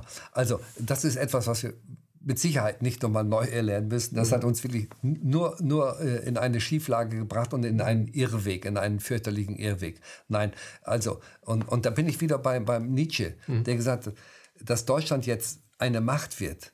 Äh, das heißt, wenn es jetzt eine Macht wird, dann äh, muss es die geistige Macht abgeben, die es hatte. für ihn war das bis 1878 Deutschland ein, will ein, ein Kulturvolk, ein geistig hoch, hochstehendes Kulturvolk. Und wenn wir jetzt ein Machtstaat werden, dann geht das auf Lasten des Geistes. Mhm. Und er hat davor gewarnt. Und, und da, das meine ich auch, das, das sehe ich auch so, äh, dass wir dann, wie gesagt, in diesem Machtgeschehen eingebunden waren und dann auch anfangen so zu denken, in diesen Macht, Dimension, sage ich jetzt einmal. Und dann wird man Gefangener seiner Ideen. Mhm. Wir werden gleich darauf kommen. Deutschland hat ja, war ja am Ersten und Zweiten Weltkrieg beteiligt, aber der Erste und Zweite Weltkrieg wurde wie alle Kriege ja geplant und auch gewünscht von verschiedenen Parteien. Also die Sicht, dass Deutschland äh, unbedingt diese Kriege wollte, ist so nicht richtig, sondern der Erste Weltkrieg war ja massiv von Franzosen und äh, Briten geplant. Und ähm, dann kam Versailles und dann haben Deutsche gesagt, also so geht das Ding, haben den Zweiten mitgeplant. Das muss man sagen. Aber lassen Sie uns kurz den Sack zumachen zu, äh, zu Homer. Was macht diesen Mann so speziell? Schnell, dass er auch bei Ihnen sehr viel Platz bekommen hat. Ja, äh, und man seine Bücher nur dringend empfehlen ja, kann. Also erstmal, sein, dass, sein, dass er so visionär war. Äh, äh, der äh, Humberli, der hat ja auf den Schlachtfeldern, er, also der war dann nicht nur der Berater von Sun Yat-sen, sondern Armeeführer. Armeeführer, dieser kleine Mann, mhm. nicht schwächlich und wie auch immer. Armeeführer, der hat also, und dann hat er auf den Gefechtsfeldern Chinas, hat er seine Bücher geschrieben. Und zwar einmal als ist ja die Stunde der Angelsachsen und so weiter. Und was er da präzise vorherrscht, das war 1910 hat er das geschrieben. Sagt er schon, was, in, was, was passieren wird? Er sagt Pearl Harbor voraus. Ja, und zwar auch genau, wo was passieren wird. Also von der, von der, der hat, also die geostrategischen Zusammenhänge komplett mhm. erfasst. Also wo, es gesagt, ergibt sich, wo es kann Kriege nur so passieren. Da kommt der erste Krieg, dann kommt der zweite Krieg und der spricht ja auch noch von einem dritten Krieg, der mhm. dann passiert. Und das ist dann der Krieg der der Slawen gegen die Angelsachsen. Das Buch ist nicht fertig geworden. Das ist nicht mehr fertig geworden, ja. Äh, der Krieg der Slawen gegen die Angelsachsen, den dann die Slawen gewinnen werden im mhm. dritten. Die Bücher, die er geschrieben hat, die waren lange auch in Amerika ähm, populär, dann eben nicht. Jetzt sind sie inzwischen in West Point. Ja. zu lesen. Ja. Als äh, Must-Have, muss ja. man lesen, um sich mit Militärstrategie auseinanderzusetzen, die insofern aktuell ist, weil die Landmassen auf diesem Globus, diesem kleinen, wir kennen ihn ja nur als ganz großen Globus von der große Diktator, die haben sich nicht verändert, aber die Waffensysteme haben sich verändert. da sind wir beim wichtigen Punkt. Ähm, und wieder zurück beim, beim äh, nuklearen Gefechtsfeld. Einstein hat ja mal gesagt, äh, die Atombombe hat alles verändert, nur nicht das menschliche Denken. Das ist das Dilemma, unter dem wir heute äh, leiden. Lassen Sie uns über die verdeckte Kriegsführung der Vereinigten Staaten reden, die ja stattfindet. Präsident Carter wird von Ihnen erwähnt. Machen Sie auch was, der war am Afghanistan-Krieg beteiligt. Der hat also diese Falle gestellt. Mhm. Ronald Reagan hat die Iran-Kontras gemacht, äh, aufgerüstet, ähm, hat Südamerika mit Kontras überzogen. Pinochet geht auf sein Konto. Bush Senior kann man sagen, Middle East und Golfregion. Äh, Clinton ist für Jugoslawien verantwortlich. Der zweite Bush im Irak, in Kuwait und auch mit Brutkastenlüge. Dann kommt der pazifische Präsident. Barack Obama hält den einsamen äh, Rekord als Friedhofs-Nobelpreisträger, mhm. wie ich ihn hier nenne, nämlich sieben Kriege in acht Jahren. Mhm alle illegal und dann die schwarzen Kassen, die er aufgemacht hat, habe ich bei Ihnen gesehen, wo man verdeckt arbeiten kann mit 53 Milliarden. Lassen Sie uns zum Schluss zu Herrn Trump kommen. Ähm, der führt meiner Meinung nach ja Wirtschaftskriege äh, gegen China und gegen Russland und äh, mit, mit harten Attacken hat er noch nicht geglänzt. Immer wenn er das tut, wenn er eine Rakete nach Syrien äh, mhm. abfeuert, wird er in unserer Presse ähm, gefeiert. Ist Trump für Sie ein jemand, der verstanden hat, dass es so nicht weitergehen kann? Dass Krieg mit Nationen, die auch atomar bewaffnet äh, sind, dass das nicht funktionieren kann? Ja, also. Hm. Der zu spät gekommene Präsident? Ja, ist schwierig. Also man kann ja manches, äh, manche Etikett für ihn finden. Also ich habe in, in letzter Zeit ist es für mich auch noch indifferent. Also ich habe ein Interview gemacht gleich am 23. Dezember 2016 über Trump. Ich glaube, da habe ich schon vieles gesagt, was heute auch so, so weit eingetroffen ist. Äh, ich habe sein Buch vorher gelesen äh, Great Again. Und äh, da stehen ja viele Sachen drin, äh, die, wo ich sagen müsste, ja, äh, aus unserer Sicht sehr begrüßenswert. Also er möchte nicht einen Krieg gegen Russland führen, weil er sagt, das ist also äh, kontraproduktiv und kostet nur Geld und bringt nichts und so weiter. Aber er schreibt in dem Buch ganz klar und ganz eindeutig, äh, dass China der Feind ist. China ist der Feind und dass ja, ich, nimmt auch einen Krieg in Kauf, denke ich mal. Bloß wie gesagt, äh, das muss man jetzt eingebettet sehen, äh, was, was Trump macht. Trump steht ja auch in, in, in einem Gesetzesrahmen, der vor ihm schon da war. Vor ihm schon da war. Äh, wie gesagt, er möchte nicht gegen Russland, aber durch China durchaus. Und wenn wir sehen, was da in China jetzt abläuft, in Hongkong, diese farbigen Revolutionen. Das, das kommt uns bekannt vor. Das kommt uns alles sehr bekannt vor. Und wenn wir dann sehen, das war, das war mit den Uiguren, das war noch George W. Bush. Mhm. Äh, Der entdeckt plötzlich seine Liebe für die für die, äh, für, für, die Uiguren. Ja. Und das war aber die mit arabischem Hintergrund. Die Condoleezza Rice, mhm. die gesagt hat, also dieses Xinjiang mit 10, 11 Millionen Uiguren bei 1000, wie viel haben sie? 1300 Millionen. Mhm. Äh, aber das ist die wichtigste Provinz, was die Ressourcen angeht. Und da werden die Uiguren nach westlicher Sprechart unterdrückt. So. Und äh, diese Uiguren sind äh, islamisch geprägt. Fundamentalistisch. Hm. Und da kann man ansetzen. Und die haben natürlich vorher schon, deswegen sind in Guantanamo einige gewesen, ich glaube ein Dutzend oder zwei Dutzend, zwei Dutzend eher wohl, die man in diesen Kriegsschauplätzen aufgegriffen hat. Aber die Condoleezza Rice hat dann 2005 erkannt, das wäre Möglichkeiten, um in China den Spaltpilz da einzupflanzen. Mhm. Und dann wurden diese Uiguren äh, freigelassen, aber die USA haben keine aufgenommen, sondern ich weiß nicht so, irgendwelche exotischen Staaten haben die Palau oder wie auch immer, die haben welche aufgenommen. Und über Radio Free Europe, äh, der stellvertretende Leiter, ein Uigure, der hat, ich glaube, jetzt haben wir in München die größte Gemeinde der Uiguren weltweit über 600. Das trifft sich ja gut mit der Sicherheitskonferenz. In, in München, in München. Also diese Karte der Uiguren und damit hat man also das Vertrauen der Uiguren erschlichen, sage ich mal, indem man die aus Guantanamo freigelassen hat. Und dann gab es ja auch die ersten Unruhen schon. Und äh, die sind ja wieder. Und wenn wir einmal schauen, die Medien seit drei Monaten, zwei Monaten, da wird gemacht von, da wird überall aufgemacht Lager. Wir wissen nicht genau, was in den Lagern ist, aber da werden die Uiguren misshandelt und so weiter. Mhm. Also der Vorwurf des, des Genozids Mhm. Völkermord, der ist schnell da.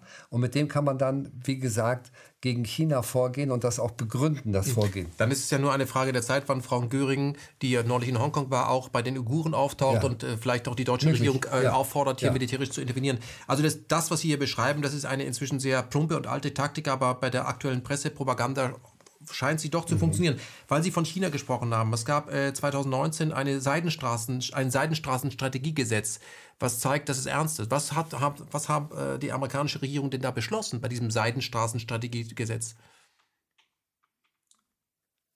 Das Seidenstraßenstrategiegesetz wurde beschlossen noch unter Clinton und zwar am 21. März 1999. Mhm drei Tage vor dem Angriff auf Jugoslawien. Und in diesem Seidenstraßenstrategiegesetz wurde Folgendes formuliert, dass die USA einen Korridor entlang der alten Seidenstraße, also von ausgehend von Venedig, sagen wir mal, nicht, oder von Venedig bis nach Shanghai. Und das die Seidenstraße ist ja nicht nur eine, es ist ein Netz von Straßen. Das heißt, der Korridor ist auch entsprechend tief. Das steht zwar im Gesetz nicht drin, es steht nur in einem Korridor. Und in diesem Korridor, wenn wir einmal schauen, entlang dahin, da ist natürlich auch die Krim drin in diesem Korridor. Mhm. Und da sind da natürlich auch äh, der, der Syrien, mhm. äh, der Iran Pakistan, ist drin, der Iran ist Ukraine ist drin. Die sind, die alles sind Länder, drin. wo wir im Moment Probleme haben. Die sind haben. alle da drin.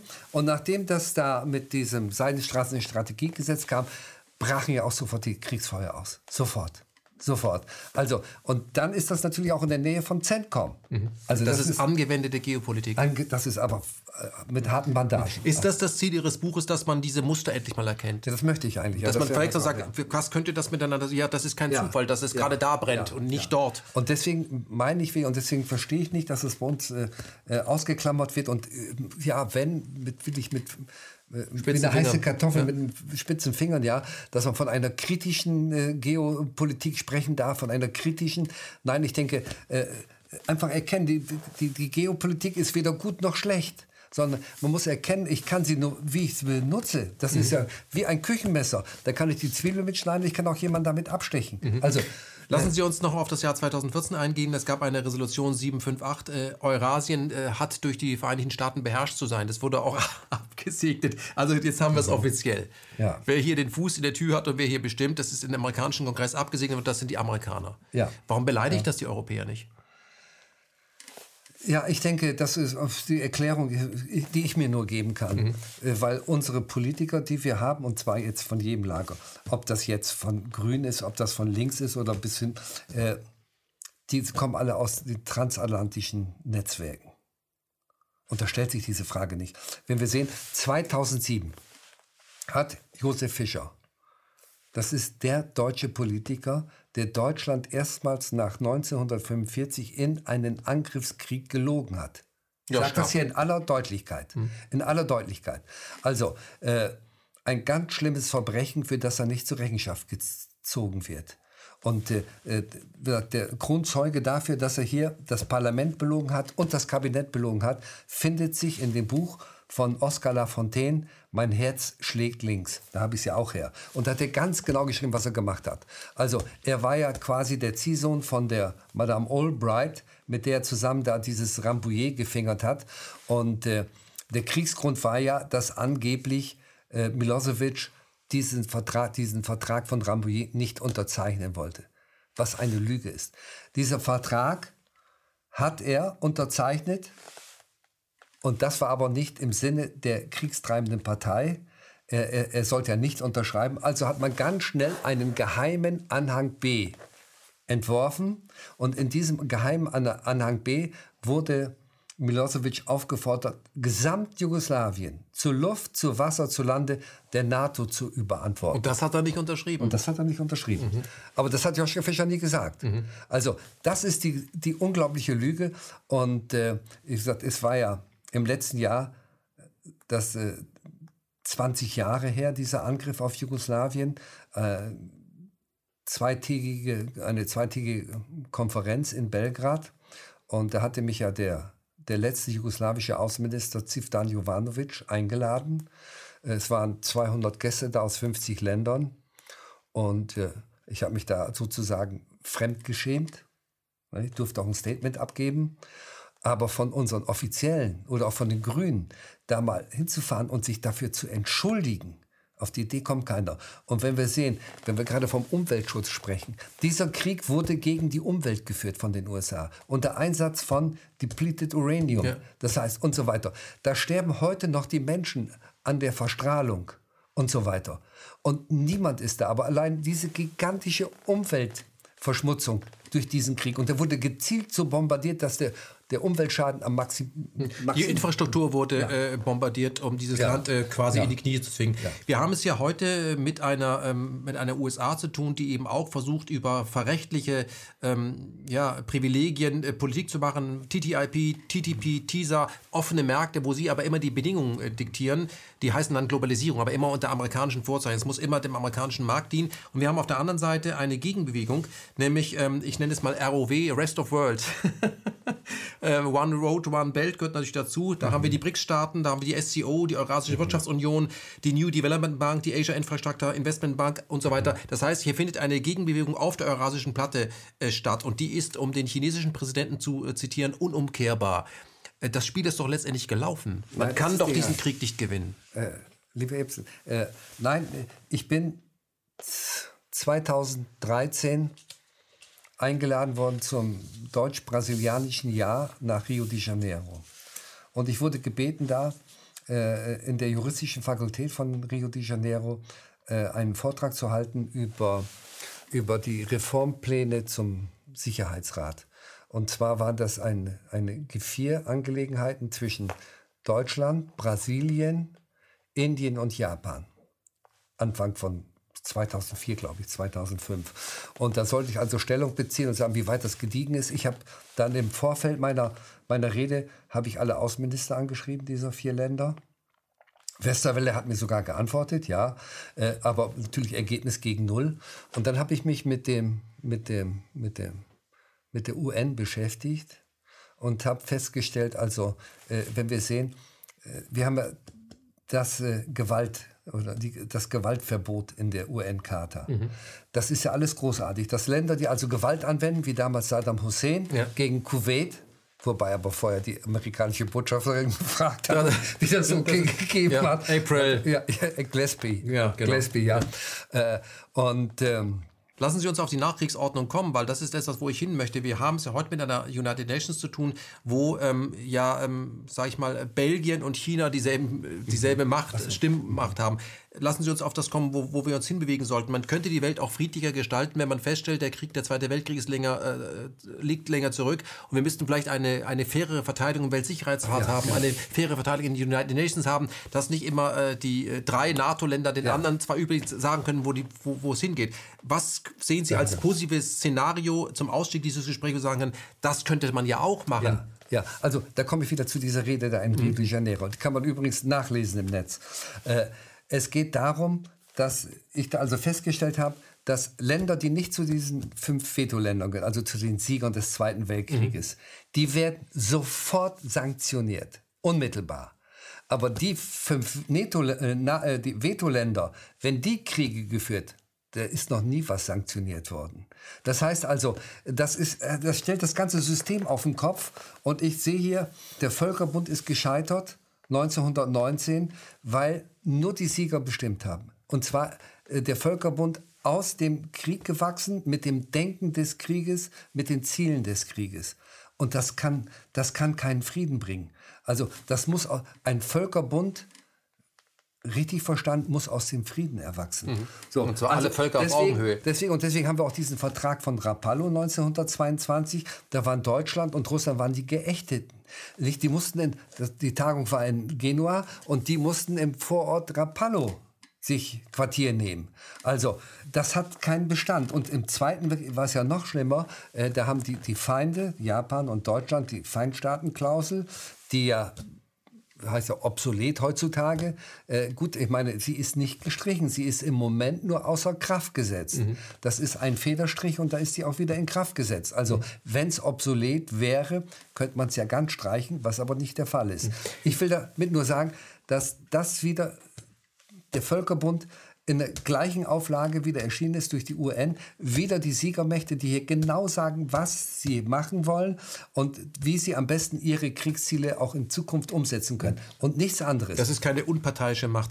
Ähm, ich möchte, Herr Effenberger, an dieser Stelle ähm, noch ganz kurz darauf eingehen, dass wir äh, es hier mit einer Land- und einer Seemacht zu tun haben. Die Amerikaner ja. verstehen sich natürlich als Seemacht, haben die Seemacht Großbritannien natürlich ja. übernommen, die, die längste, das längste, größte Imperium hatten, also kurz nach den Römern, sage ich mal. Und äh, die Chinesen verstehen sich ja eher als eine Landmacht. Ja. Können Sie mal sagen, was, wo sind denn die großen Unterschiede, was die strategische Ausrichtung angeht? Die, die strategische Ausrichtung äh, grundsätzlich unterschiedlich. Also eine Seemacht denkt nicht in Räumen. Die Seemacht denkt nur in Brückenköpfen und in Sicherung der der, der, der äh, Handelslinien, äh, der Seeverbindung und so gleicher. Und natürlich auch Beherrschung aller Wasserstraßen, mhm. was die USA machen über die NATO. Nicht, sie haben die Dardanellen, sie haben dann Gibraltar, sie haben da Suez oder die Menge von in Hormuz, sie haben die Straße von Malakka und so weiter und so weiter. Und also sie wollen die gegnerische Küste erobern, das ist ihr Ziel.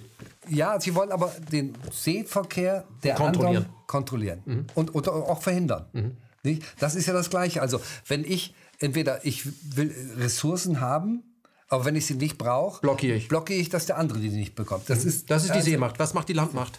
Die Landmacht, die sichert Räume. Die Landmacht sichert Räume. Das heißt also, äh, die, die, die, die brauchen viele Soldaten, weil die, wie gesagt, den Raum komplett absichern. Das ist so am Denken einer Landmacht drin. Mhm. Die Seemacht will ich nur in Brückenköpfen und das vielleicht ein schönes Beispiel wir können bis tief in die Antike zurückgehen. Aber was jetzt noch ganz offen liegt, das ist England. Sie hatten lange ja, Jahrhunderte ihren Stützpunkt in Calais und den anderen in Nordirland. Und in Nordirland brennt es immer wieder, weil das kein Kampf der Nordiren und der, der, der Iren ist, äh, aus religiösen Gründen. Nein, das ist, weil die Briten die protestantischen Briten einen Teil sich von Irland genommen, den nördlichen Teil, und da ihre Leute implantiert haben die protestantisch waren. So, und das ist jetzt, will ich einen Krieg der Iren gegen einen Brückenkopf, den, den eine fremde Macht da oben implantiert hat. Das ist der Punkt. Aber das kommt ja in unseren Diskussionen. Da heißt es nur, Protestanten und Katholiken schlagen sich. Wir sehen, das dass wir natürlich wieder, dass wir wieder militärische ja. ähm, äh, Punkte haben, ja. auf die es zurückgeht. Und jetzt ja nochmal zu den USA. Die USA äh, ist eine Seemacht, wenn wir das hier nochmal zeigen dürfen. So, da haben wir hier die USA die USA, das ist die USA, als die 1850 den Kontinent durchstritten hatten und mit den Füßen da den Pazifik berührten, hat es nur wenige Jahre gedauert, um die, die, die, die Sprungbretter im Pazifik zu erobern. Mhm.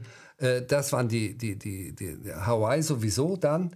Und dann, was war das noch? Die, die Midway und. Genau, ja, Midway. Ja, so. Also als Sprungbretter für die andere Küste. Und dann im, im, im Ersten und Zweiten Weltkrieg wurde die Stützpunkte in Asien, das heißt also Japan und Korea, mhm. da als Stützpunkte in Asien.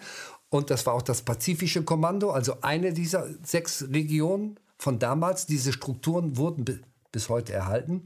Und das andere war dann äh, hier in, in, über den Atlantik über den Atlantik, hier den Brückenkopf in Deutschland.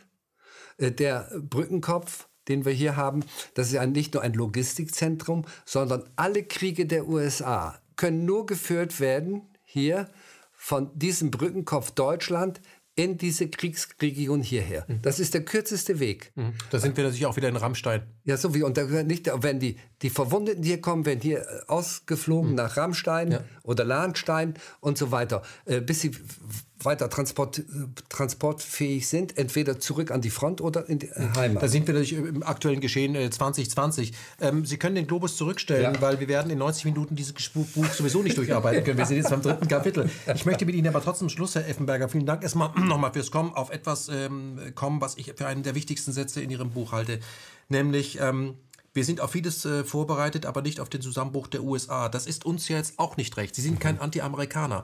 Aber wir können ja erleben, dass Amerika zusehends instabiler wird und dass dort ein Bürgerkrieg mhm. ausbrechen könnte, ist nicht unbedingt von der Hand zu weisen. Das, das hat es ja schon mal gegeben. Was würde das denn für Europa und Deutschland bedeuten, wenn die Amerikaner nur noch mit sich selbst beschäftigt sind?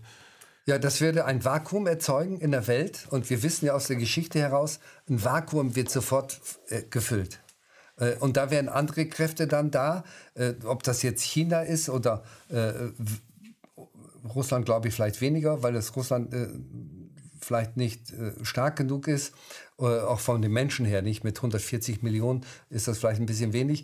Aber wie gesagt, es, es können auch Teil, Teilkräfte irgendwo in den Regionen ent, entstehen. aber diese Ordnung in der Welt wäre stark gefährdet. Die wäre sehr einseitig, sehr, sehr, sehr, ja, Backbordlastig, sage ich jetzt einmal. Äh, und das würde, würde tatsächlich hier den Frieden in der Welt wirklich eminent gefährden. Also genauso wie der Friede der Welt gefährdet wird durch die unipolare Absicht der USA, das heißt diese Welt äh, unter einem Klammergriff zu halten? Unter einer, Stichwort ja New World Order. Mhm. Nicht nur eine, eine Weltregierung und nur die USA und sonst nichts anderes zulassen. Das ist natürlich auch dem Frieden abs absolut abträglich. Aber wenn die USA sich jetzt auflösen würde in einem Bürgerkrieg, äh, das wären Folgen, die wir uns gar nicht vorstellen können. Und deswegen bin ich wirklich überzeugt, dass wir alles tun müssen, damit diese Prozesse, die in den USA jetzt zu erkennen sind, und wie gesagt, der, der, Wahlkampf jetzt in diesem Jahr und Trump wird höchstwahrscheinlich wiedergewählt, davon gehe ich einfach aus. Äh, es könnte in einem Bürgerkrieg irgendwann einmal ausarten. Äh, ich will es nicht hoffen, ich wünsche es, dass es wirklich nicht passiert. Und wir müssten wirklich alles tun, damit die USA die variierenden Teile wieder zusammenführen kann, nicht zusammenführen kann, dass sie auch eine Perspektive haben, die auch in diesem Rossbelt, äh, denke ich mal, äh, das muss funktionieren. Und auf der anderen Seite brauchen wir kein Amerika, das wirklich die Welt dominieren will. Mhm. Das Raten Sie dazu, dass Deutschland man kann ja nicht mehr als an Amerika appellieren. Die müssen gar nichts mhm. machen, was wir Die werden mit uns nicht auf Augenhöhe sprechen. Für sie, für sie sind wir ein 51. Bundesstaat. Ist unsere äh, Möglichkeit nicht, auf der eurasischen Platte eine eurasische gemeinsame Sicherheit zu installieren? Ja. Zusammen mit den Russen, zusammen mit den Türken, mhm. zusammen mit den Iranern, zu mit allen. Hört zu, mhm. wir wollen den Krieg auf dieser Platte verbannen. Ist ja. das nicht eine, das, das ja, kann Deutschland das wär, ja. Statt denke, die Rüstung, statt aufzurüsten. Sie haben gesagt, von der, von der UN, das ist überholt. Die UN ist im Krieg entstanden mit mhm. dem Denken des Krieges. Krieges. Wir brauchen heute brauchen wir eine neue Friedensordnung oder eine Völkergemeinschaft. Nicht, als die UN gegründet wurde, waren es 51 Staaten 1945. Wir sind jetzt 193. Mhm. Und das habe ich auch in, in, in Rio gesagt. Äh, wir brauchen auch dann eine Berücksichtigung der, der ethnischen Minderheiten, die nicht durch äh, Staaten vertreten werden. Und äh, äh weiß nicht, ob ich das zeigen darf, aber habe ich hier. Mein ganzer Stolz, nach diesem Vortrag kam ein Indianerhäuptling aus dem Amazonas und hat mir das umgehängt, mhm. weil mir das so gefallen hat. Ja. Gesagt, die, die ethnischen Minderheiten müssen berücksichtigt werden mhm. in einem neuen Völkerbund. So, und das ist, das ist einfach den Wunsch, den ich habe, dass jetzt im Frieden, vom Frieden heraus, äh, mit dem Willen, Frieden zu erhalten, so eine Völkergemeinschaft gegründet wird. Also eine ethische ja. Geopolitik fordern ja, Sie. Genau. Eine letzte Frage an Sie. Wir haben ja in Deutschland auch bald mal einen Machtwechsel. Ähm, ich glaube, dass äh, Mr. BlackRock, der da im Moment pausiert, es werden wird, Friedrich Merz, mhm. gehe ich von aus. Ähm, glauben Sie, dass das der richtige Mann ist, um Deutschland äh, mit, mit friedlichen Mitteln voranzutreiben? Oder kommt hier ein neuer deutscher Größenmann wieder auf uns zu? Ja, also ähm, habe den, den, den Herrn Merz also nicht so im Visier. Äh, gut, es kann sein, weil die keine Alternativen haben. Äh, habe Herrn Wimmer schon gebeten, dass er, er vielleicht sich bewerben sollte. Aber ja, das wäre eine Alternative. Nein, nein, äh, Spaß beiseite. Aber das wäre natürlich, finde ich schon, ja, äh, wäre wär hoffnungsfroh. Mhm. Also ich denke, nein, da ist, von dem ist nichts zu erwarten. Äh, die noch schlechtere Alternative, die ist zwar jetzt im Moment noch nicht auf dem Tisch, aber wie wir gesehen haben bei der Europawahl, da hatten wir den Herrn Weber, der so gut wie sicher war.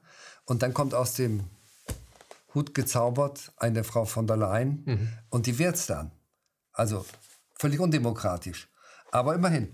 Und äh, also aus amerikanischer Sicht, also für diese äh, US-Amerikaner, die unbedingt diese unipolare Welt wollen und die auch an den, ja, vor Kriegen nicht zurückschrecken, mhm. ich versuche es mal ganz vorsichtig zu sagen, äh, die hätten natürlich einen Aspiranten, der in den USA noch großes Ansehen hat, der da auftritt im, in den Medien, und zwar als Staatsmann. Reden Sie von Gutenberg? Ja, genau. Genau. Äh, also das wäre natürlich, äh, also es ist nur mein, mein letztes CNN-Interview, was ich mit ihm gesehen habe. Mhm. Und da hat er ganz klar gesagt, äh, die freie Welt wird bedroht durch Russland und China. Und das ist ja genau das auch, und das möchte ich jetzt damit wirklich abschließen auch, und dann bin ich auch wieder bei Trump. Äh, Obama hat 2014 äh, oder unter Obama hat dieses äh, Training and Doctrine Command, das eines zu den großen Streitkräften mitgehört, äh, die, äh, die, die, ja, die, die, die, die Anweisung an die Streitkräfte für die nächsten Jahre herausgegeben. Dieses Papier äh, ist überschrieben Win in a Complex World 2020 bis 2040. So, und da heißt es drin an erster Stelle, erste Priorität, Abbau der Bedrohung durch Russland und China. Ja, was heißt das für die Streitkräfte? Die schicken ja keine Missionare oder, äh, ja, oder äh, Ärzte ohne Grenzen, nicht? Oder technisches Hilfswerk, sondern. Die bauen ab. ja, das ist zu befürchten, ja. Also, äh, da habe ich also meine Befürchtung und kann nur hoffen, dass das alles so nicht passiert, dass da auch ein Umdenken stattfindet. Aber in diesem Umfeld, das Papier ist da und äh, das hat ja auch nicht nur Obama gemacht, sondern das ist ja auf Druck dieser Leute, die wirklich einflussreich sind, die das so haben wollen. Und äh, dann suchen sie ihre Kandidaten, die das abarbeiten. Genau, das, so funktioniert genau. das ja. Und äh, bei Trump ja, was China angeht, da ist er dabei, denke ich mal. Russland nicht. Äh, wie das letztendlich äh, da unter einen Hut gebracht wird, kann ich nur hoffen, mhm. dass das alles nicht passiert. Aber und dann spielt natürlich, was wir jetzt noch gar nicht äh, hatten, der Brexit spielt noch eine wichtige Rolle meiner Ansicht nach, weil äh, wir denken, äh, die City of London, die noch häufig unterschätzt wird meiner Ansicht nach, äh, die hat auch starke Interesse in China.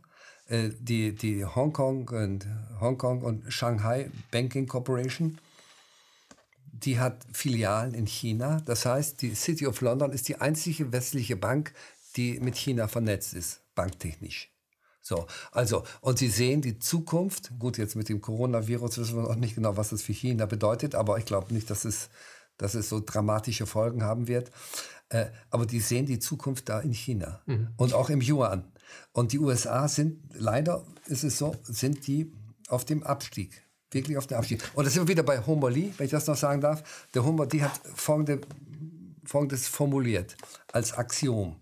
Er hat gesagt, wenn eine, eine Großmacht, wenn eine Großmacht äh, nicht mehr die Ressourcen sichern kann, die es benötigt, um Großmacht zu sein, und da kommt eine andere äh, Juniormacht, die das aber kann, dann haben wir die typische Thukydides, Thukydides-Falle. Das heißt, da ist in den, wir, von 16 Mal ist das 12 Mal im Krieg ausgeartet. Das bedeutet Krieg. Und das bedeutet Krieg. Also der hat das so klar analysiert und hat gesagt, also wenn das eintritt, dann heißt es Krieg. Hm. Herr Effenberger, wir werden uns nochmal treffen, weil das Thema ist, das Buch ist noch nicht durchgearbeitet. Wir haben viele Sachen, die es da nicht besprechen können. Zum Beispiel Flüchtlinge als Waffe, was ich auch noch sehr interessant Ach, gefunden ja, hätte. Ja, ja. Aber ich möchte eine letzte Frage an Sie stellen. Äh, Geoimperialismus, die Zerstörung der Welt. Ähm, für wen ist das Buch geschrieben worden? Wer soll es denn lesen? Was soll es bringen? Ja, du mit, mit der Frage, ja, äh, ich hoffe, dass es äh, natürlich Leute sind, die, die von Geopolitik eigentlich wenig wissen und das sind ja in diesem Land, weil es kein Thema ist, es wird nicht behandelt oder kaum behandelt. Und ich habe dieses Buch geschrieben, wirklich, ich wurde mehrmals von Friederike Beck gebeten, weil sie sagt, ich könnte das schreiben und ich solle schreiben, ich muss es schreiben. Und ich wollte es eigentlich nicht unbedingt, weil ich wusste, ich muss da einsteigen und es wird sehr aufwendig. Und äh, aber sie hat nicht locker gelassen. Auch vom Krankenbett aus hat sie gesagt, wie weit bist du mit dem Buch? Kommt das voran? Äh, ich habe 2016, Ende ist es rausgekommen und ein halbes Jahr später ist sie gestorben. Mhm. Also, und ich muss im Nachhinein sagen, ich bin ihr wirklich sehr dankbar, dass ich auf sie gehört habe. Mhm. Ich kann sagen, für alle, die sich mit Geopolitik noch nicht so intensiv beschäftigt haben, ist es äh, elementar, sich mit diesem Thema äh, zu beschäftigen, mit dieser Art zu denken zu beschäftigen. Nur dann kann man aktuelle Realpolitik, Weltpolitik verstehen, wenn man den Masterplan dahinter versteht. Man muss einen großen Schritt zurück machen und sagen, ach so, und das ist dann auch gar nicht so kompliziert, weil im Grunde folgt das immer äh, einer logischen Denkweise und die wird dadurch quasi entzaubert. Und ja. von daher kann ich das Buch jedem empfehlen, der in dieses Thema einsteigen möchte. Herr Elfenberger, ich bedanke mich ganz herzlich für Ihr Kommen. Ja, ich gebe das zurück. Ja, ich habe mich gefreut, hier nach Berlin äh, eingeladen worden zu sein und dieses faszinierende Gespräch mit Ihnen zu führen. Man sieht sich wieder. Danke sehr.